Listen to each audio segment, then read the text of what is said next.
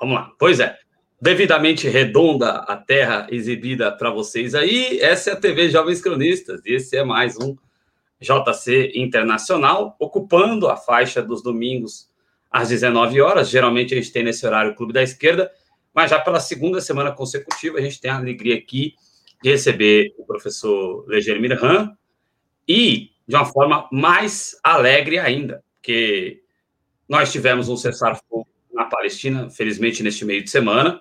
E temos novidades ainda sobre esse assunto para falar hoje. Aqui ao meu lado está o Cláudio Porto para participar também dessa conversa, como sempre, né? A dupla de dois aqui, direto de São Paulo. E vamos embora fazer o JC Internacional aqui. Primeiro, dar uma boa noite ao professor Legene. É, muito obrigado mais uma vez pela sua presença aqui na TV Jovens Cronistas, é uma honra para nós.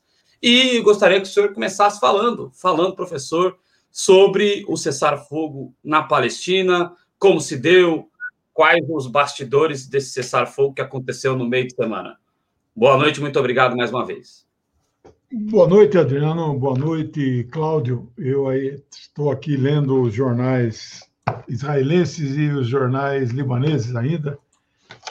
As versões inglesas eu não falo hebraico e o meu árabe não é suficiente mas tem muita novidade, viu? Em primeira mão, vocês que são jornalistas, o, o assunto, digamos assim, que é o título do nosso programa, ele ficou velho rapidamente, que é o cessar-fogo, né? Que é o assunto que eu comentei a semana inteira e iria hoje entrar em detalhes, né, desdobramentos, etc. Mas ele ficou, vou falar, não vou deixar de falar mas ele ficou velho pela novidade que de aqui de algumas horas atrás, vamos noticiar aqui em primeira mão para vocês, nenhum jornalão da burguesia brasileira já noticiou isso, né? que é a, o fim, de, é, de fato, do governo Netanyahu. O governo Netanyahu é o mais longevo governo de um primeiro-ministro israelense em 73 anos de existência de Israel. 14 de maio de 48, fez agora, este mês, 73 anos. De desgraça, de ocupação, de massacre aos palestinos, de destruição de suas aldeias. Né? É, os libaneses de esquerda, eles não usam o termo Israel, eles usam o termo entidade de ocupação. Os iranianos não usam o termo Israel, eles usam o termo entidade sionista, eu uso o termo Israel. Israel é uma realidade mundial. Digo que não há força política no mundo hoje capaz de fazer, criar o Estado da Palestina, mesmo né, num, numa área territorial muito menor do que a própria ONU né, aprovou no seu plano de partilha de 29 de novembro de 47, não há força nenhuma no mundo hoje para mudar esta realidade. Aliás, eu digo que Israel só vai desaparecer para uma solução negociada com os palestinos, e não está entre nós a opinião de que os judeus que moram ali devam né? É, tem gente que defende jogar todo mundo no mar Mediterrâneo, afogar todos. Não, não, isso nós não, não defendemos, nós não somos antissemitas, somos antisionistas, mas é uma solução negociada. Uma parte daqueles 7 milhões de judeus que moram ali não nasceram ali, são imigrantes, são é, ilegais, porque ocuparam terra que não lhes pertenciam. Só de russo tem 1 milhão e 200 mil ali, não é? ninguém vai expulsá-los numa solução negociada, mas deverei, é, deverá estar à mesa de negociação a solução a ser volta para o país que você nasceu, né? Então, é, essa situação é uma situação, é, o fim de Israel, como diz aqui a manchete dos, a manchete em inglês, The End of Israel, é, é um trecho do discurso do líder do Hezbollah, o Sayed Nasrallah, ele diz: é, o fim de Israel está cada vez mais próximo. Eu não tenho essa opinião, respeito muito o Nasrallah, como também respeito o Hezbollah, é, mas não, não, não, está no meu horizonte, no meu, no dele já está, né? Veja como que são os pontos de vista diferentes. Porque eu tenho dito que o fim de Israel, ou, falando de outra forma, um Israel, um, uma Palestina, ou um Estado único, qualquer que venha a ser o nome, só estaria no horizonte quando o sionismo ou for derrotado internacionalmente, não é? pode até não ser derrotado definitivamente, mas quem sustenta o Estado de Israel é o sionismo internacional, né? que não é só um movimento é, é, judaico. Uma parte do sionismo internacional é cristão eles estão convencidos, com base no Novo Testamento, Apocalipse, Apocalipse de João, né? Não sei quem é esse João, mas deve ser o Batista, não sei. É um livro lá considerado sagrado do Novo Testamento. Ali diz que a segunda vinda, né, a volta do Messias para os judeus é a primeira, que eles não acreditam que ele já veio, né, Jesus. Mas que a segunda vinda o sinal da segunda vinda, que estará próximo, é quando os judeus governarem Israel e especialmente Jerusalém, controlarem Jerusalém. Não controlam Jerusalém integralmente. Há uma parte palestina, árabe, né, chamada Jerusalém Oriental, ali mesmo na esplanada das mesquitas, é, quem comanda ali, quem faz a guarda, não é a polícia israelense. A primeira fila de policiais que protege aquilo lá é a polícia jordaniana. Né? Ou seja, é, para esses cristãos fundamentalistas, né, extremíssima direita, sionistas, eles então torcem para que Israel, os judeus, controlem logo totalmente a cidade de Jerusalém, que é sagrada para metade da terra. Como assim metade da terra, professor? Supondo que a Terra tenha 8 bilhões de habitantes, tem 2 bilhões de muçulmanos e 2, 2 bilhões de árabes que acham que aquela cidade é sagrada. É metade da terra. Né? Há que se respeitar isso absolutamente. Não é? Mas não, não é só respeitar, porque estes 4 bilhões concordam que é sagrada. Eu mesmo, eu sou secular, eu não sou de nenhuma religião. Mas Jerusalém é uma das cidades mais antigas do mundo de vida continuada. Acho que é a décima primeira, posso estar enganado, mas vocês podem consultar aí no Google. Né? Jericó é a mais antiga, é a cidade palestina também. Então, nós não podemos tocar em, em Jerusalém. Eu não sou religioso, mas eu defendo Jerusalém, né? sob, sob o comando dos palestinos, que são ali os donos das terras, que estão lá há 5, 6 mil anos.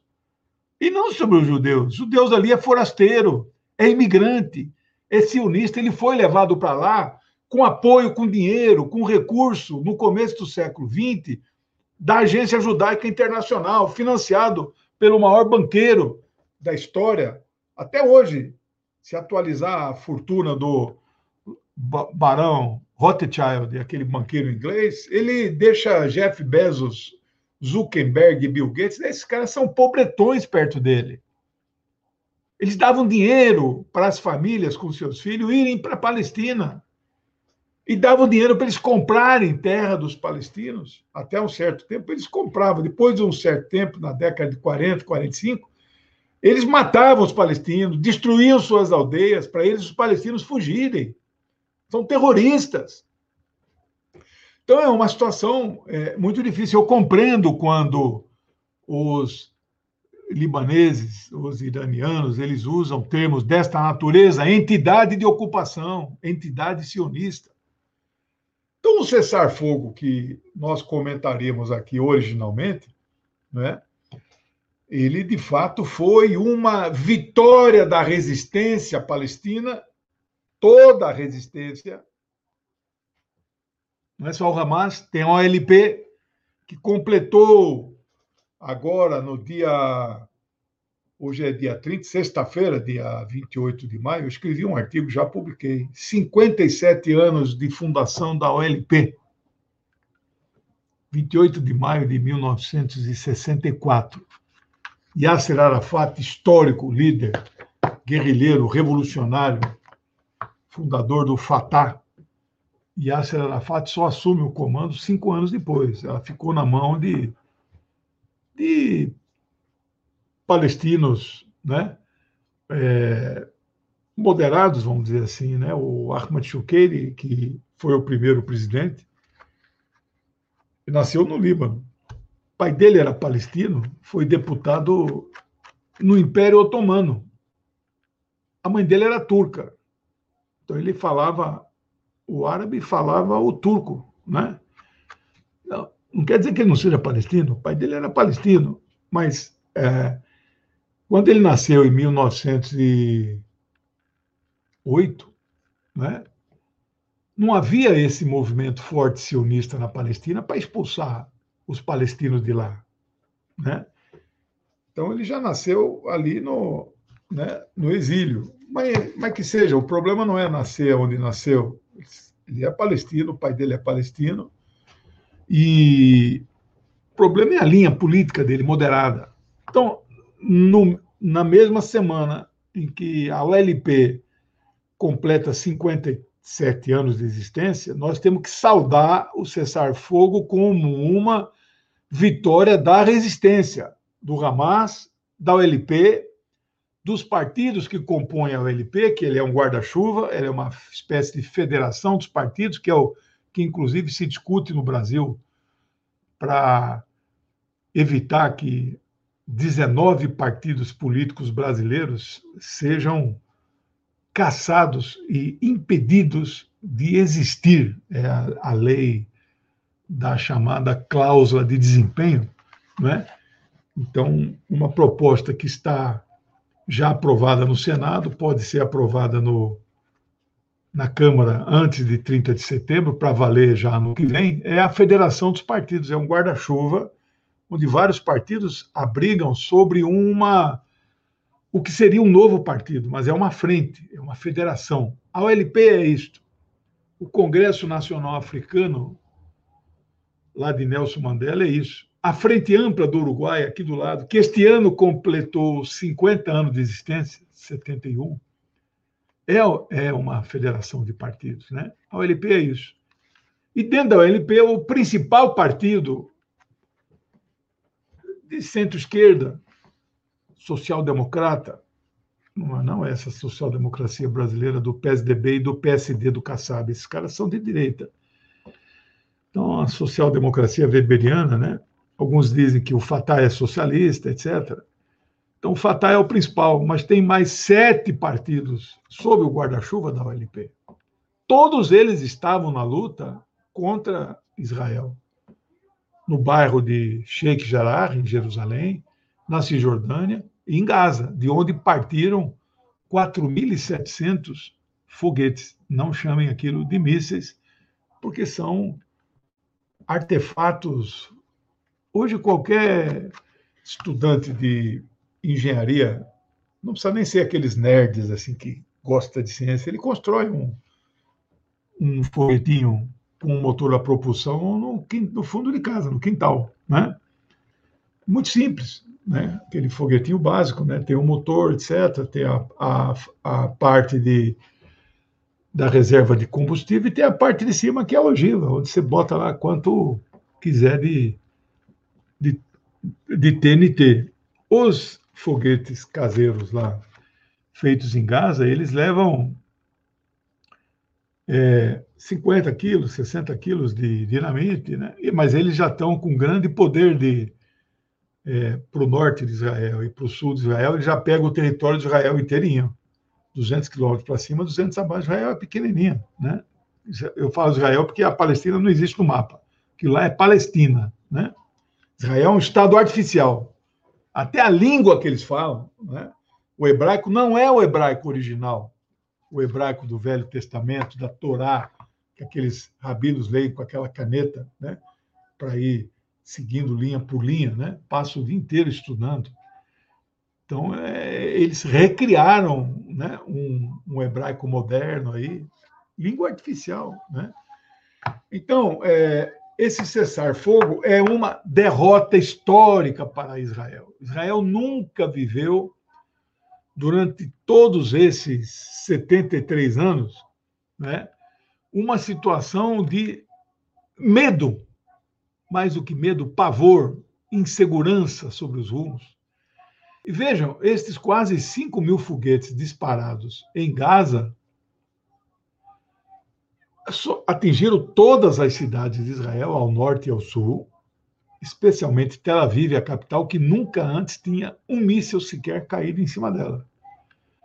Atingiram o aeroporto internacional de Ben Gurion, que nunca havia sido fechado. As sirenes de de bombas, de mísseis, dispararam em todas as cidades israelenses, especialmente no aeroporto, que jamais tinha ouvido o som. Dizem os psicólogos que é um dos sons mais apavorantes que as pessoas consideram, aquele som de, de bombas da, que vem da Segunda Guerra, e eles mantiveram aquele som, ele é apavorante porque você não sabe aonde está chegando o míssil que pode cair em cima da sua cabeça. Né? Israel propagandeou o Iron Dome, né, que é o domo de ferro, para dizer que eles abateram 9, 90% dos Mentira! Não caia nessa. Não existe sistema nenhum no mundo que consiga abater 90%. 60%, talvez, 70%. Né? Então, chuva de mísseis, chuva de foguetes, chuva de foguetes. O que Israel responde em Gaza, esse sim é míssil.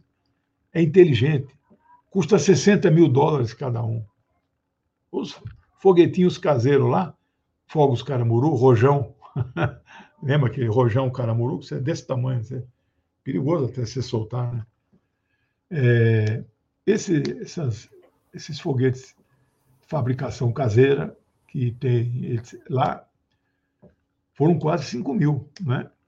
E na hipótese que 90% foram barrados, 500 chegaram em solo mas é muito, muito menos a eficiência do que eles propagam.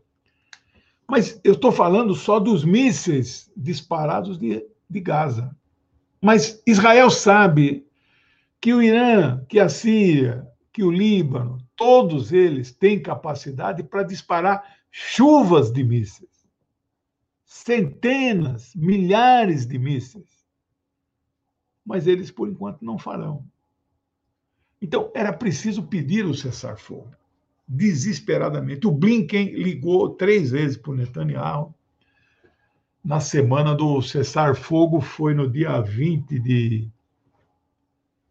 Quinta-feira, 20 de maio.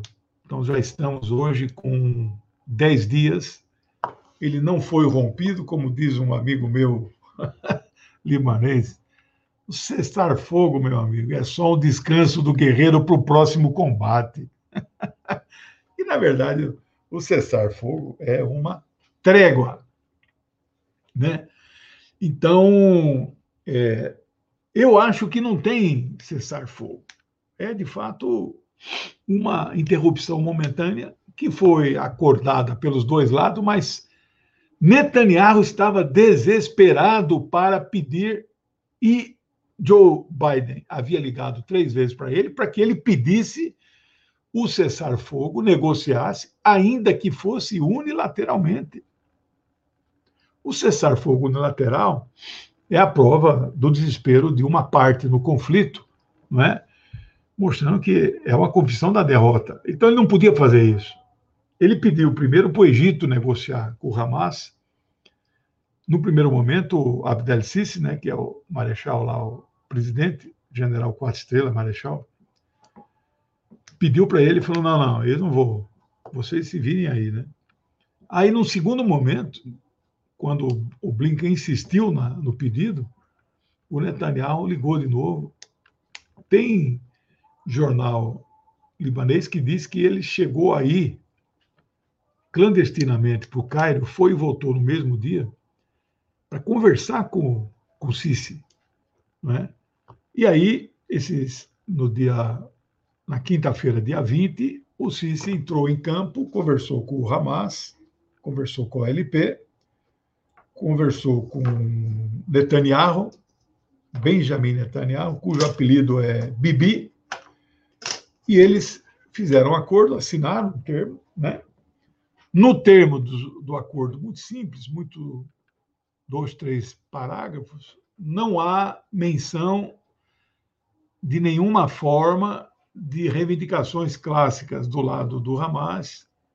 Então, também esse assunto, evidentemente, não entrou em pauta, né, porque dificultaria o cessar-fogo, era um clamor de todo mundo, de todos os lados. 750 casas e prédios palestinos em Gaza foram demolidos. Dois desses eram edifícios, um de 13 e um de 14 andares. Antes, na história, Israel jamais destruiu um prédio inteiro desse tamanho. Eram sobrados, dois andares, três andares, né? 13, 14 andares, ele não tinha feito isso. Eu tenho um livro de, sobre um desses massacres de Gaza, que foi o terceiro massacre nos últimos sete anos, né? o dezembro de 2009, desculpe, dezembro de 2008, janeiro de 2009, foram 28 dias de massacre. 4 mil palestinos foram assassinados por Israel. É, é, em 15 anos, o primeiro foi em junho de 2008, foram sete massacres, esse foi o terceiro. Né? Então, Israel faz ataques periódicos a Gaza, ataques covardes, né? ataques de 10 mil metros de altura dos os seus, a sua força aérea, uma das mais poderosas e modernas do mundo, jogam mísseis drones é, é, inteligentes que atingem né, exatamente onde eles querem. Geralmente eles dizem que aquela casa foi é, explodida porque ali morava um militante do Hamas, um chefe do Hamas. É mentira pura, eles matam qualquer um. Eles destroem casa de qualquer palestino. São mentirosos os israelenses. Os sionistas mentem. Dizem que os palestinos usam escolas e hospitais, que embaixo desses locais tem subterrâneos onde eles fazem a, as bombas. Mentira! Os palestinos jamais fariam uma coisa dessa. Então, é uma guerra, evidentemente, uma guerra de informação. Né? Como dizem que em qualquer guerra, a, o primeiro derrotado, liquidado, né? é a informação, é a verdade. Né? Então, há uma propaganda sionista nos meios de comunicação, que são totalmente controlados, as redes mundiais de televisão e as agências inter, internacionais que elas veiculam né, os chamados despachos internacionais, onde jornais, redes de rádio e TV apenas leem os que chegam nos, né, pela hoje chegam evidente por e-mail, chegam pela por aplicativos, etc., né? esses despachos são de uma linha de cobertura enviesada do, daquilo que aconteceu, porque são feitos por jornalistas que já têm a mentalidade dominada pelo sionismo, ou porque o patrão dele falou: olha, faça nesta linha a cobertura. Nesse livro meu da história da Palestina, está esgotado, vou fazer a segunda edição. Vou até permite aqui uma também uma publicidade, né? Esse livro de história da Palestina, 416 páginas, vai sair agora a segunda edição. Eu conto, há um capítulo aqui intitulado Israel e a mídia internacional. Tem instruções de como chamar os palestinos lutadores, né? Que são chamados terroristas por esse por este mesmo jornalista que ele já sai da faculdade, como diz Inácio Ramondê, jornalista de mercado, ele já sai é, convencido de que tem que ser daquela forma, que tem que falar daquela maneira, já está introjetado na cabeça dele. Então é uma guerra de informação. Mas o mundo inteiro queria o cessar-fogo. Os países, a chamada comunidade internacional, nada mais é, veja como a linguagem do jornalismo de extrema-direita imperialista, né? O que é comunidade internacional? É os Estados Unidos.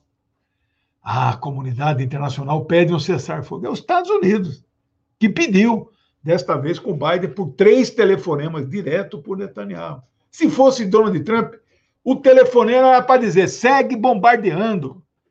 Aí você vê que como são as coisas, né? É, e tem entre nós no campo da esquerda, né, aqueles que ainda acham que é tudo a mesma coisa. Ganhasse, ganhasse Trump, nada mudaria. Mudou, meus amigos. O Blinken passou lá esta semana que terminou agora. O Blinken passou lá, visitou Netanyahu, visitou a, a OLP, lá, a Autoridade Palestina, em Ramallah, esteve com Mahmoud Abbas e hoje a imprensa o Brasil nenhuma ainda noticia, mas toda a imprensa israelense. Hoje lá é o primeiro dia da semana em Israel, né? Domingo. Para nós aqui é o, é o último da semana, é o descanso, etc. Tal. Lá eles, é dia normal, lá eles guardam o sábado. O nosso domingo para eles é o sábado. Então, hoje, altas articulações políticas, saiu a grande novidade.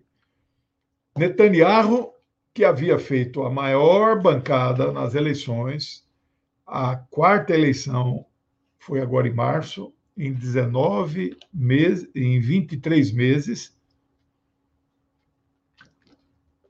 Israel fez quatro eleições e não conseguiu formar governo.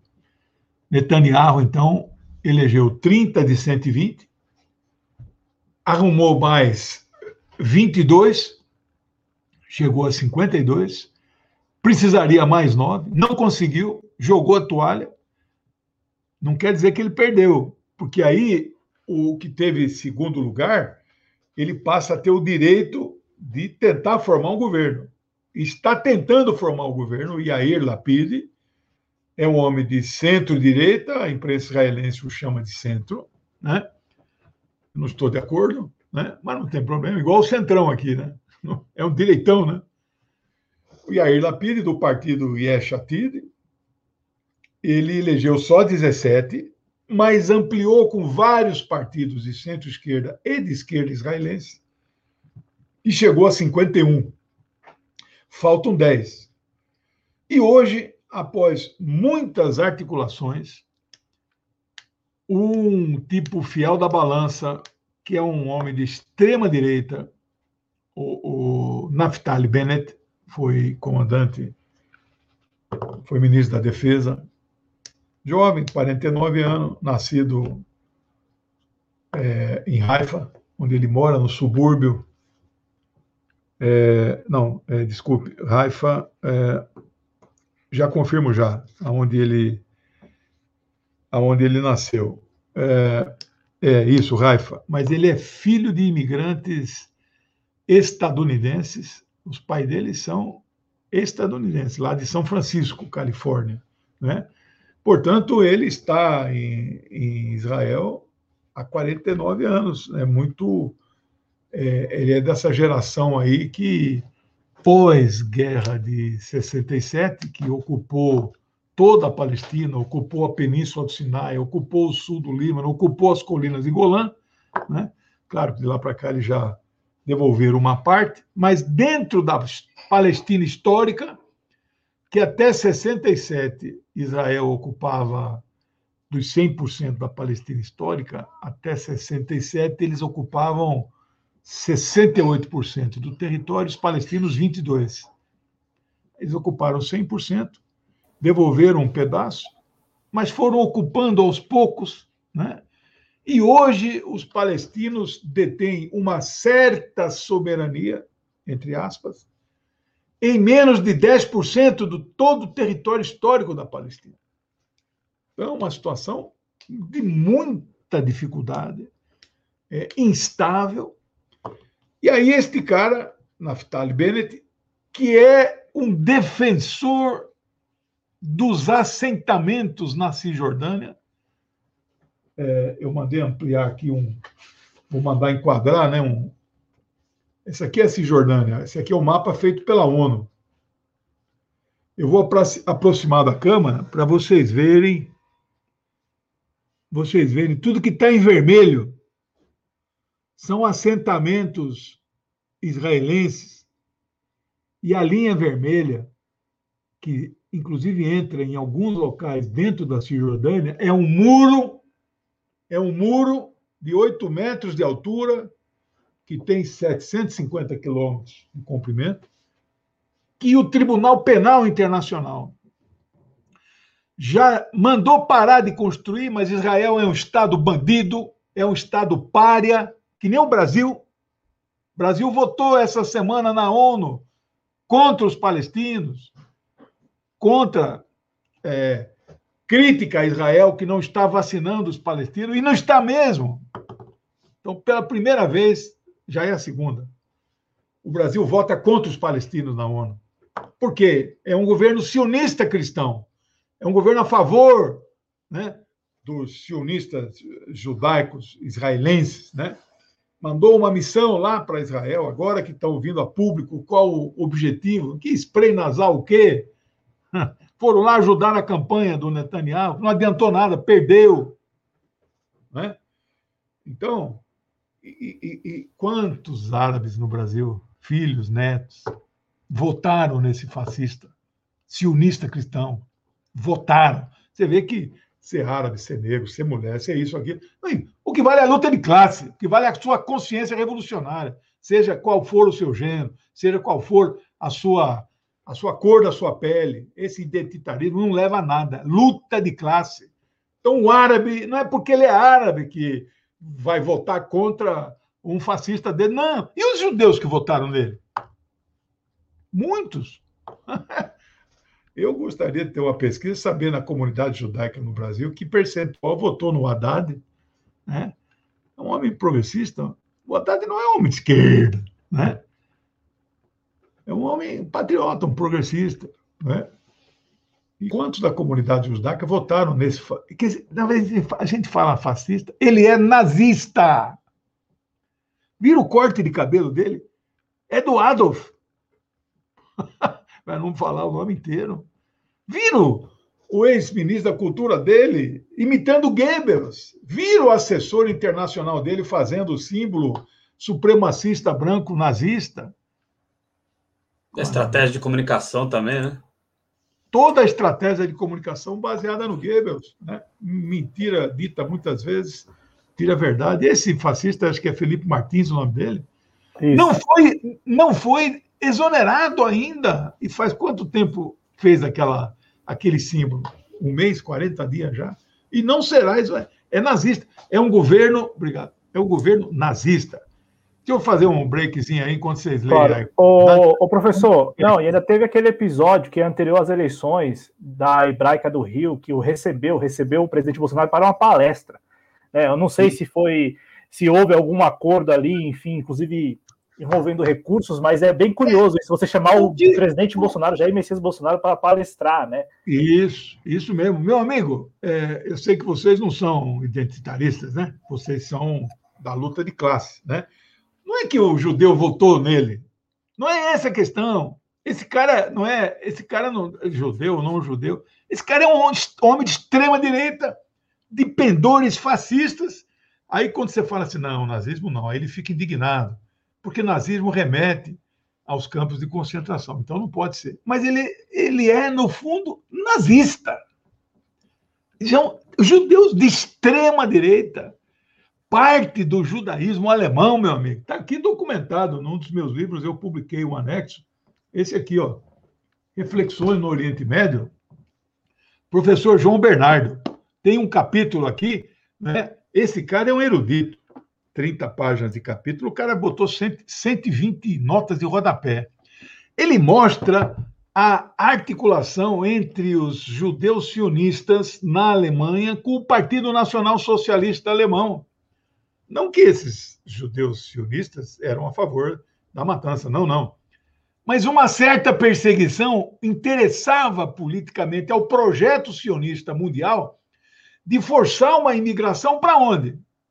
para a Palestina, que é a essência do sionismo. Sionismo é o quê? Sionismo é um movimento nacional judaico de tomada de terra dos palestinos, é uma nova colonização da Palestina em aliança com o imperialismo, primeiro inglês, depois estadunidense. Israel é menina dos olhos dos Estados Unidos. Trump, Biden, e... qualquer um que estiver, estiver no poder nos Estados Unidos vai defender o direito de Israel existir. Fala, Adriano. Não, cai naquilo que a gente falou, isso que senhor, esse preâmbulo que você está fazendo agora, cai naquilo que a gente falou no programa anterior, né? É, é, é, tratar os palestinos como uma raça párea. Tratar os palestinos como alguém que mereça ser desalojado, mereça ser assassinado, mereça ter as suas terras tomadas, não importa se é mulher, não importa se é criança. Aliás, o American Way of Life, eu estava assistindo um filme no Corujão outro dia, que é, é, os bombardeios, né? Que, que direto dos Estados Unidos faziam com o drone eletronicamente, comandando o avião eletronicamente. Aí, bombardeando lá, bombardeando, aí de repente ia lá um algum um islâmico, né, vamos assim dizer, ia lá e estuprava uma senhora. Aí o cara não tinha autorização para bombardear o cara. Aí eles bombardeavam. Os Estados Unidos sempre usaram esse tipo de estratégia é, na, na, na, sétima arte, né? Ah, vamos é, é, fazer com que os russos sejam mau caráteres. Vamos fazer também agora com que eh, os palestinos, com que os povos do Oriente Médio sejam mau caráter, né? Então, esse preâmbulo que você fez agora, nesse finalzinho, parece, e aquilo que a gente falou no programa anterior, né? Parece meio que uma vingança, né? Uma coisa meio estúpida. Não tem dúvida. Coloca na tela, a Andréa Nunes, a observação dela aí para os seus espectadores lerem. É, essa última aqui, né? É. É, é sobre a, a, jornalista estadunidense que foi demitida pela Associated Press porque descobriram que ela foi ativista pró-Palestina. Fica à vontade, professor. Então, é, eu, eu lecionei 20 e tantos anos, 25 anos, sociologia geral, e que era sociologia marxista. Eu nunca escondi isso dos meus alunos, viu? eu sou um sociólogo marxista ensinava Weber, ensinava Durkheim, mas dizia, olha aqui a superioridade desta sociologia. E mostrava, né? Comparava, né? Assim tem que ser, o professor, o bom professor tem que ensinar todas as correntes, mas comparar, mostrar a superioridade daquilo, né? Então, é, mas de vez em quando, assim, acho que em 25 anos, acho que umas seis vezes, eu lecionei Sociologia da Comunicação para Jornalismo. Era um curso progressista, não são todos os cursos que formam jornalistas que são progressistas, tem uns que não são, né? E não são todos os professores dos cursos de jornalismo, mesmo nas, nas escolas ditas progressistas, né? Que são de centro-esquerda, progressistas, igual eu, eu, sempre fui, né?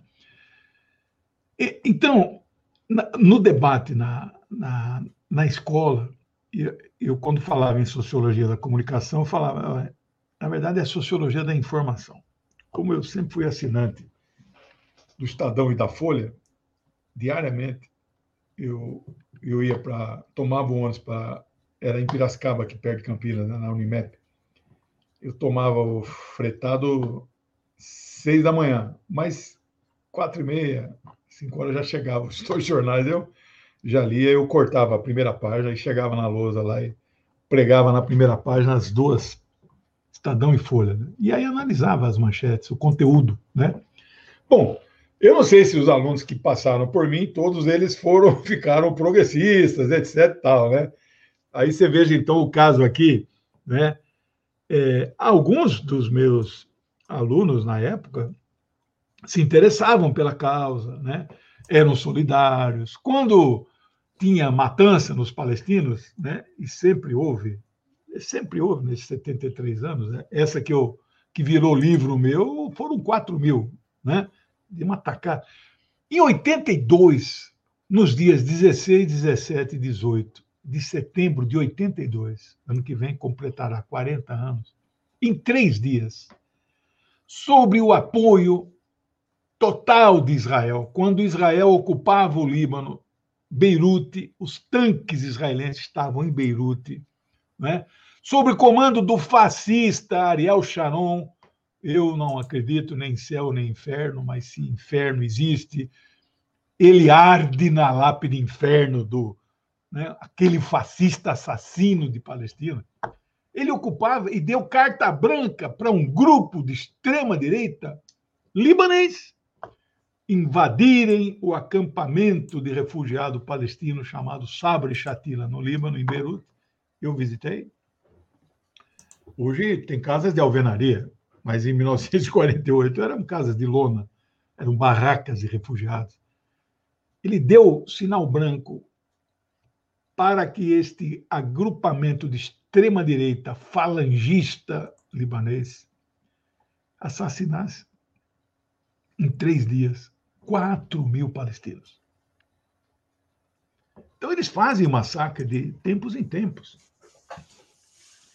Em 15 de maio de 1948, é o dia seguinte da proclamação do Estado de Israel. Este dia 15 é para os palestinos chamado Nakba, Nakba em árabe, nunca esqueça, é catástrofe. Então, no dia 15 de maio, começou a destruição de 750 aldeias, vilas, vilarejos, pequenas cidades palestinas. 800 mil foram deslocados, viraram refugiados nos países vizinhos. E 15 mil foram assassinados. E das 750 aldeias, vilarejos, 550 desapareceram completamente do mapa da história, nunca mais ressurgiram. Hoje a cidade de Haifa, desculpe, Tel Aviv, que é a capital, é, onde é Tel Aviv hoje? Cidade moderna, tecnologia, progressista. Ali era um vilarejo, uma aldeia palestina, né? que foi destruída, sumiu do mapa parte dos que sumiram, eles matavam, e a outra parte fugia com a família, com, a, com as malas que eles conseguiam carregar. Né? Uma tristeza. Professor. Pois não. Ah, desculpa, não, pode, pode concluir. Eu não ouvi, não ouvi. Não, pode concluir, pode concluir. Eu, eu... Não, estas, estas é, brincando assim, atualizando a inflação no período de 73 anos, o que é 800 mil na época, sabe quantos são hoje? São 8 milhões espalhados pelo mundo. Ah, é provável que 48, aqueles que saíram, já uma parte já tenha morrido, mas muitos ainda estão ainda velhinhos, né? Mas seus filhos e netos moram nestes acampamentos, que hoje já não são mais acampamentos, né? Líbano, Síria. A Síria é o país que mais abrigou palestinos refugiados. Nenhum deles tem a identidade do governo sírio de forma correta. Porque o governo sírio fala: vocês são palestinos, vocês não são sírios. Então não dão a carteira de. Tem a carteira de refugiados da ONU, né, da UNRWA, né, United National Relief Works é, Agency, né? É uma agência específica, tem a carteirinha.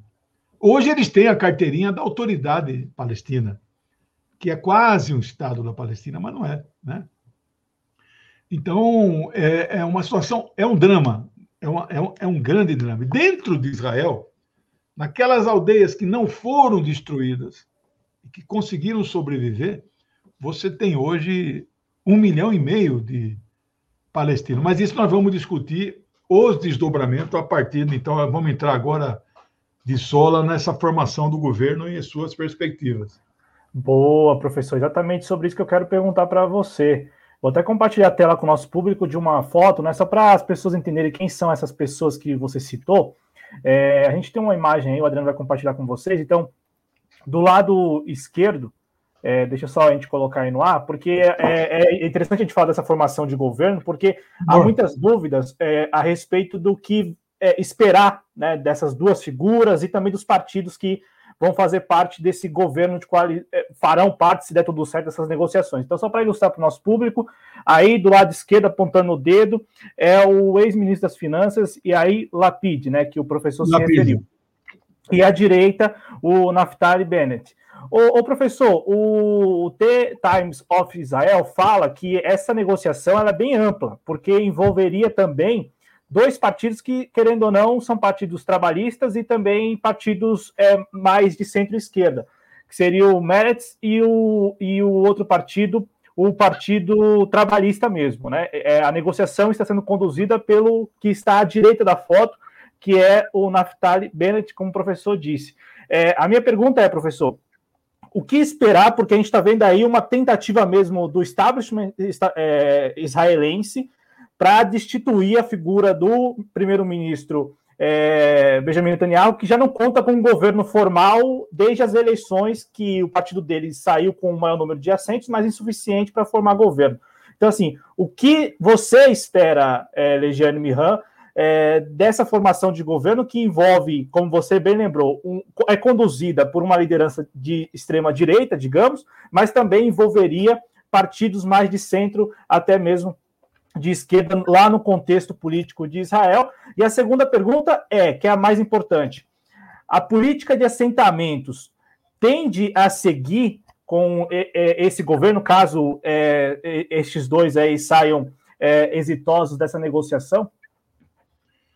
Olha, muito boas suas perguntas, o Cláudio. Bom, primeiro vamos dizer, é, o partido que se apresenta como de esquerda em Israel, que elegeu sete, né, que é o Meretz, deixa eu colocar aqui o, o outro partido beiteno, para não esquecer. O Meretz elegeu sete, ele se apresenta como um partido de esquerda. Eu não acho que seja. Então, aí eu vou dar uma dúvida, eu vou dizer que eles são centro-esquerda. É um tipo PT de lá. Você já viu alguma vez o PT dizer que é um partido socialista? Eu nunca vi. Não sei se está no programa dele que eles visam a destruição do capitalismo e a substituição. Não acho que. Você já viu o Lula um dia dizer eu sou socialista? Eu tenho esperança de ver ele dizer isso um dia. Né? Porque o Lula vai ser o próximo presidente da República, eu não tenho dúvida disso. Né? Fidel não era comunista quando né, fez a liderou a revolução. Ele se tornou, né? Quem sabe, né? O Lula. Mas então o Meretz, que é o grande aliado do Lapide, que se apresenta como de esquerda, eu acho que não é de esquerda, é de centro-esquerda. O segundo, que eles dizem ser de esquerda, que é o Labor, que é o Partido Trabalhista, né? Israelense, PTI, né? Igual a sigla do Partido Trabalhista inglês, né? Da Inglaterra. É, o Labor é menos de esquerda que o Meretz. É, Labor é social-democrata mesmo. O Meretz tem um posicionamento mais à esquerda. Né? O Partido Comunista Israelense não disputa a eleição. Eles participam lá de uma frente de partidos árabes que se dividiu dessa vez. Né? Eles eram. É, é, era chamada UAU, United Arab List, Lista Árabe Unida, né, que eram quatro partidos, aí um rompeu, saiu, que é o chamado Raham. Raham, né? Raham é com apóstrofo, Raham é, é, é um partido árabe. Ele ficou com o nome da lista e o que era esta outra lista agora chama-se é, Joint, Joint List, é articulação uma lista de articulação. Então ficaram três partidos lá e um partido se esse Raham, que elegeu só quatro, poderá ser o fiel na balança para formar o governo do Lapide. A imprensa israelense, aqui, os três jornais que eu tenho aqui abertos nesse momento, eles dão como certo que vai formar o governo, que ou seja, fim da era Netanyahu. Isso vai ser confirmado até quarta-feira. Então nós estamos aqui anunciando para os seus espectadores em primeira mão coisa que nem os jornalistas da burguesia ainda, os portais deles ainda não noticiaram esta notícia que é retumbante, né? Porque o Netanyahu apostou em quê? Apostou nessa crise, há quem diga que tem o dedo dele, inclusive, para o Hamas. Por incrível que pareça, em política, meu amigo, tudo é possível, né? Que esta crise, este careca do lado aí, que é o que é o Bennett, né? Ele, no meio dos ataques, chegou a dizer que eu vou para lá, eu vou voltar para o Netanyahu. na qual ele foi ministro da, da Defesa, porque ele é a esperança da segurança. Ele chegou a declarar isso. Mas aí houve a passagem do Blinken lá. Eu nunca vai confirmar isso, né? Mas eu anunciei isso na, nos programas que fiz na quinta-feira e na quarta, que eu tenho vários. A viagem do Blinken pode. Eu falei isso, é só. Antigamente, quando era fita VHS, você fala, rebobina aí para você ver. Agora, só se assistir meus programas em algum momento. Eu anunciei. Eu não tenho dúvida que ele discutiu, aliás, está no artigo que eu acabei de mandar para a imprensa, tem vários portais, que é comemorando os 57 anos da ULP. Eu menciono, numa frasezinha ali, né, aquilo que eu falei em todos os programas, que eu não tenho dúvida que Biden cutucou ali a situação, fala, Netanyahu, cai fora, que ninguém aguenta mais você. E deu um sinal verde para a formação da coligação, que estava difícil o Bennett formar. Porque a legislação de Israel diz que o primeiro-ministro teve 28 dias para formar, não deu, jogou a toalha, e aí o Bennett tem 28 dias, é o segundo colocado. Né, que acho que termina então agora quarta-feira e vai, ele vai conseguir, porque hoje definitivamente esse Naftali Bennett, né, anunciou que então fica na coligação que é anti-Netanyahu. Ela não é uma coligação de esquerda. Ela é uma frente ampla, né, que nem o Brasil aqui a gente defende nesse momento, uma frente ampla que não é uma frente eleitoral, é uma frente antifascista, é a frente única defendida no sétimo Congresso da Internacional Comunista, não sei se vocês são comunistas, né? De Jorge Dimitrov, anunciando em 1935, dois anos depois que Hitler venceu as eleições na Alemanha, o Congresso realizado em Moscou, a formação da Frente Única antifascista e antinazista na Europa para derrotar, derrotar a extrema-direita. Então, essa frente cabe todo mundo. Qual era o único ponto que unificava é, é, para entrar nessa frente? Era ser antinazista e antifascista. Ponto final. Isso a turma não entende. Eles confundem propositalmente. Eu sei que vocês estão simpáticos ao trotskismo também, mas não tem problema, né? Tem uma ala boa do trotskismo, tá? não sei se qual ala que vocês pertencem, né? Mas é, tem uma parte, evidentemente, que defende a a frente estreita, que eu chamo, né? que é a chamada frente esquerda. Nesse momento, a frente de esquerda não derrota o Bolsonaro. Vocês viram ontem meio milhão de pessoas nas ruas, e deve ter tido muito mais. Acha que é só nós, esquerda, que estávamos na rua ali? Ah, aquela atriz da Globo, Renata Sorra, será que é o nome dela? Estava lá com fora Bolsonaro, mas ela tá, tem foto dela de camisa amarela no peito, apoiando. Então, são arrependidos. Ah, não, não, não. Vocês não, vocês apoiaram o Bolsonaro, vocês apoiaram o golpe. Não, fica de fora. Como fica de fora? Não dá para. Hoje a frente é antifascista, antinazista. Né? Então, a frente anti-Netanyahu não quer dizer uma frente de esquerda. E a presença do Meretz e a presença do Labor não faz com que o governo futuro do Lapide venha a ser um governo de esquerda ou de centro-esquerda. Não será um governo de esquerda nem de centro-esquerda.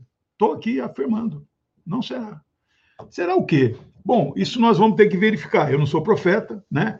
Mas estou anunciando o que ele não será. O que ele será, a vida vai mostrar, a correlação de forças vai mostrar. Eu acho que um próximo passo que o Biden vai usar o seu poder, isso você pode tomar nota aí, rebobina a fita daqui a um tempo, é, o próximo passo, que vai é, estabelecer de volta o processo de negociação da paz.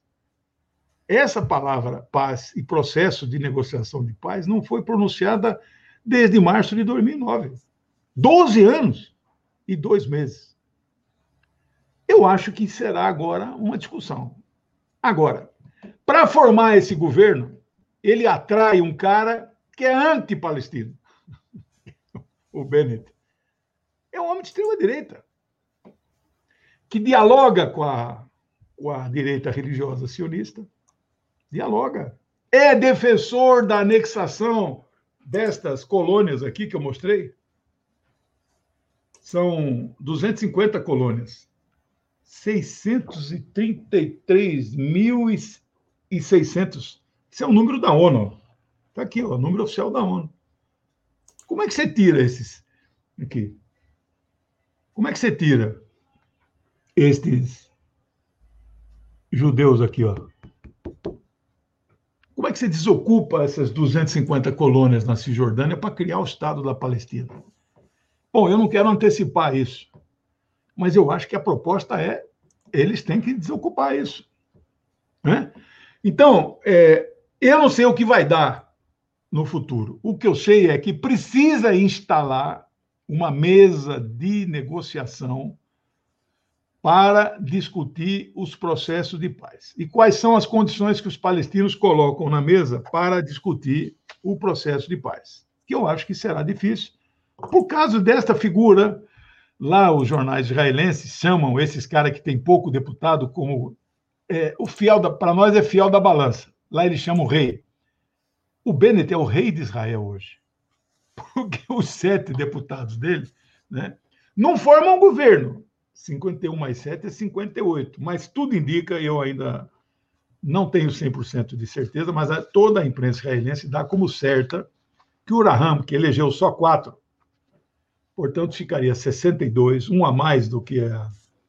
Ele apoiaria o governo, eles chamam de legisladores árabes, né? eles não falam palestinos, né? Esses caras são árabes israelenses, não são palestinos israelenses eles elegeram 10, seis da outra coligação e quatro desse Raham, né? Esse nome dele é o líder Mansur Abbas, né? Ele é ligado ao Hamas. Ele é ligado à Irmandade Muçulmana, que eu não vou perder tempo em discutir isso, porque é um assunto longo. Mas esses quatro dá 62. Então, eles poderiam emprestar o apoio para formar governo, isso não é a primeira vez que acontece, que alguns partidos árabes dizem que apoiam para formar, mas não integram o governo. Eu acho que não há hoje possibilidade, clima nenhum para que exista num ministério de um governo, por mais à esquerda que ele seja, e este de Lapide não será, não há clima para um palestino virar ministro de um governo do Estado judeu sionista. Mas, de qualquer maneira, nós devemos comemorar o fim da era Netanyahu. Como comemoramos exaustivamente o fim do que não foi uma era, porque foi só um mandato de quatro anos, do Donald Trump, maior sionista cristão do mundo, que apresentou a proposta chamada Acordo do Século, Century of Steel, né? Está nas manchetes dos jornais israelenses, está morto este acordo. Totalmente morto. Porque não era um acordo, era um ultimato aos palestinos. Se você não aceitar isso, eu vou fazer isso, isso, isso. E fez. Uma delas é cortar o dinheiro que os Estados Unidos mandam para os palestinos. E mandam, seja qual for o governo, republicano ou democrata, manda. O Biden restabeleceu agora, logo que tomou posse uma daquelas pastas pretas que ele assinava para desmontar era o governo ao período Trump, uma dessas foi voltar o dinheiro dos palestinos. É dinheiro a fundo perdido, é pouquinha coisa. Israel recebe por ano 4 bilhões de dólares, 4 bi. Acho que a verba anual dos palestinos é 200, 300 milhões. Até a Arábia Saudita, de extrema-direita, dá dinheiro para os palestinos. Como é que você sustenta um Estado onde uma população é 40% desempregada, não imprime seu próprio dinheiro, não recolhe seu imposto. O imposto que a autoridade recebe, Israel que manda.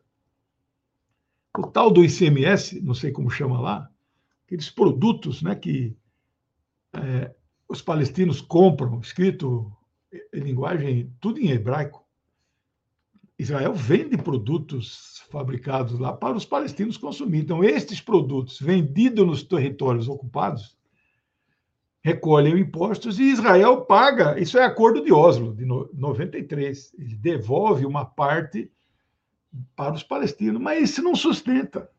Então, o que o Trump tinha cortado e cortou, o, o Biden restabeleceu. E o Blinken agora foi lá, ofereceu mais 75 milhões de dólares, pouca coisa. Mas é uma demonstração para reconstruir Gaza. Né? Então, isso é positivo. Então, o, o cenário está se modificando rapidamente, o clima. E aí, o que eu estava aqui dizendo, é, o que eu tenho certeza é que o Biden vai patrocinar novamente um processo de conversação. O que isso não, não faz dele um. Bom, Clinton fez isso, Obama fez isso, até o Bush falava em Estado da, da Palestina. Eles, os Estados Unidos apoiam a criação do Estado da Palestina, só que não criam. Não criam por quê? Porque Israel não deixa, porque Israel veta. Israel manda na política externa dos Estados Unidos, qualquer que seja o presidente de plantão. Esta é uma coisa que tem que ser dita. E quem nos assiste e quem acompanha o, meu trabalho, meus comentários, meus artigos, meus livros, sabem disso. Não há força capaz de derrotar o sionismo internacional hoje. Hoje. Amanhã, não sabemos. Né? Amanhã, provavelmente, será derrotado. Por quê? Porque a verdade histórica está com os palestinos, não está com os fascistas que governam Israel não está com o sionismo colonialista que foi para lá para tomar terra de um povo que estava lá 5, 6, 7 mil anos. Não, a verdade não está com eles. Não está com eles. Então. O professor, então, então você não acredita que essa articulação de governo aí também esteja sendo mantida e organizada de alguma maneira, ou tem alguma influência do sionismo internacional, assim, o sionismo internacional entendendo que já passou-se a era do Benjamin Netanyahu e agora pode ser o, o Naftali Bennett ou até mesmo o Yair Lapid para prosseguir com as políticas sionistas?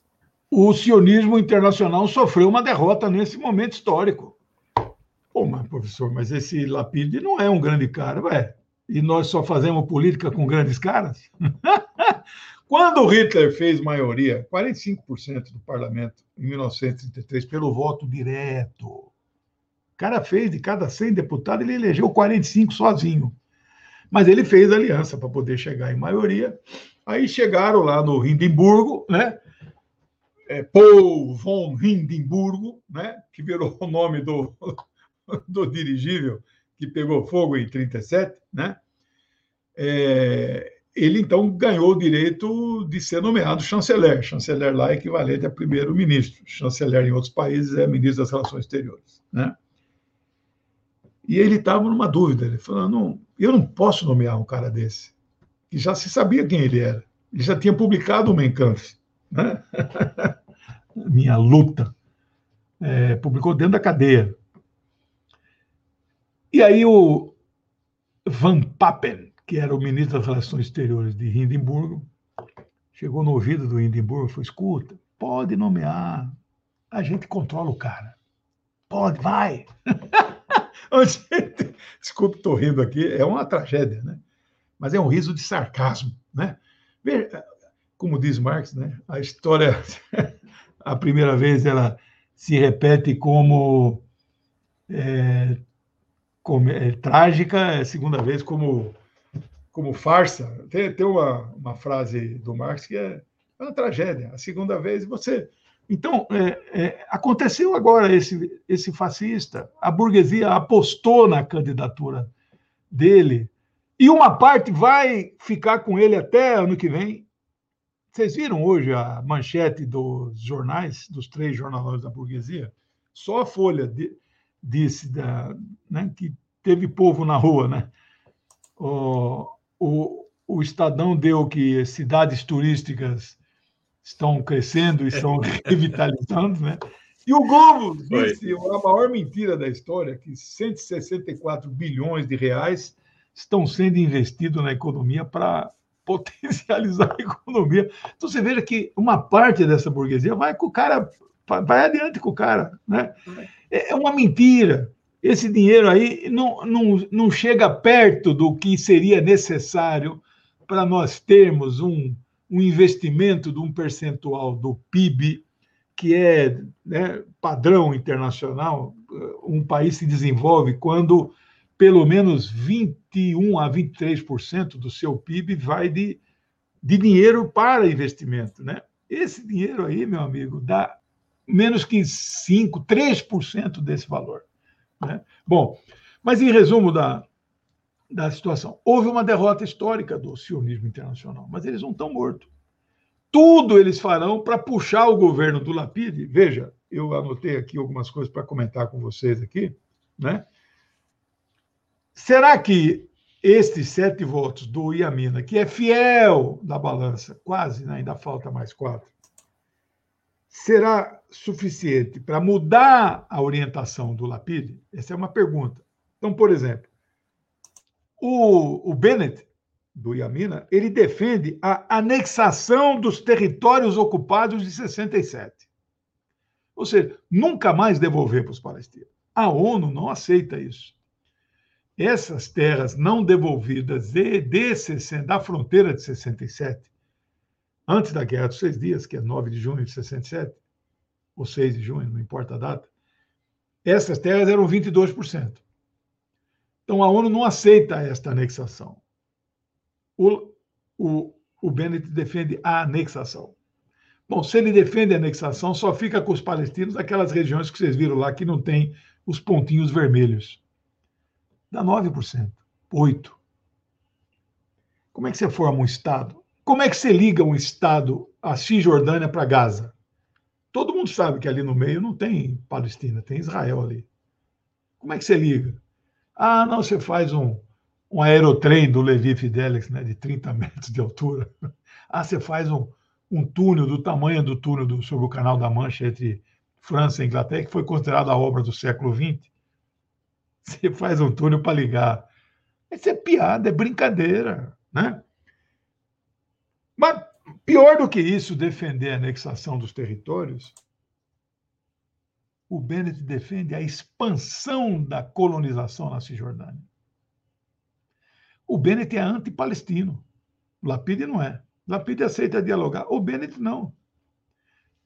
Então, estes votos serão decisivos para puxar o governo Bennett, que é anti-Netanyahu, para encerrar a era de Netanyahu, não é de esquerda, mas esses votos serão suficientes para puxar de vez para a direita o novo governo? Pode acontecer. Vai acontecer, tenho dúvida, por causa dos Estados Unidos por causa do Partido Democrata dos Estados Unidos, cuja ala mais à esquerda, mais por. O próprio Biden, eu recebi vídeos dele na época da campanha, antes de novembro do ano passado, vídeos em defesa dos palestinos, do Estado da Palestina, da negociação de paz, dele e da Kamala. Esta é a posição dos Estados Unidos, é a posição do Partido Democrata.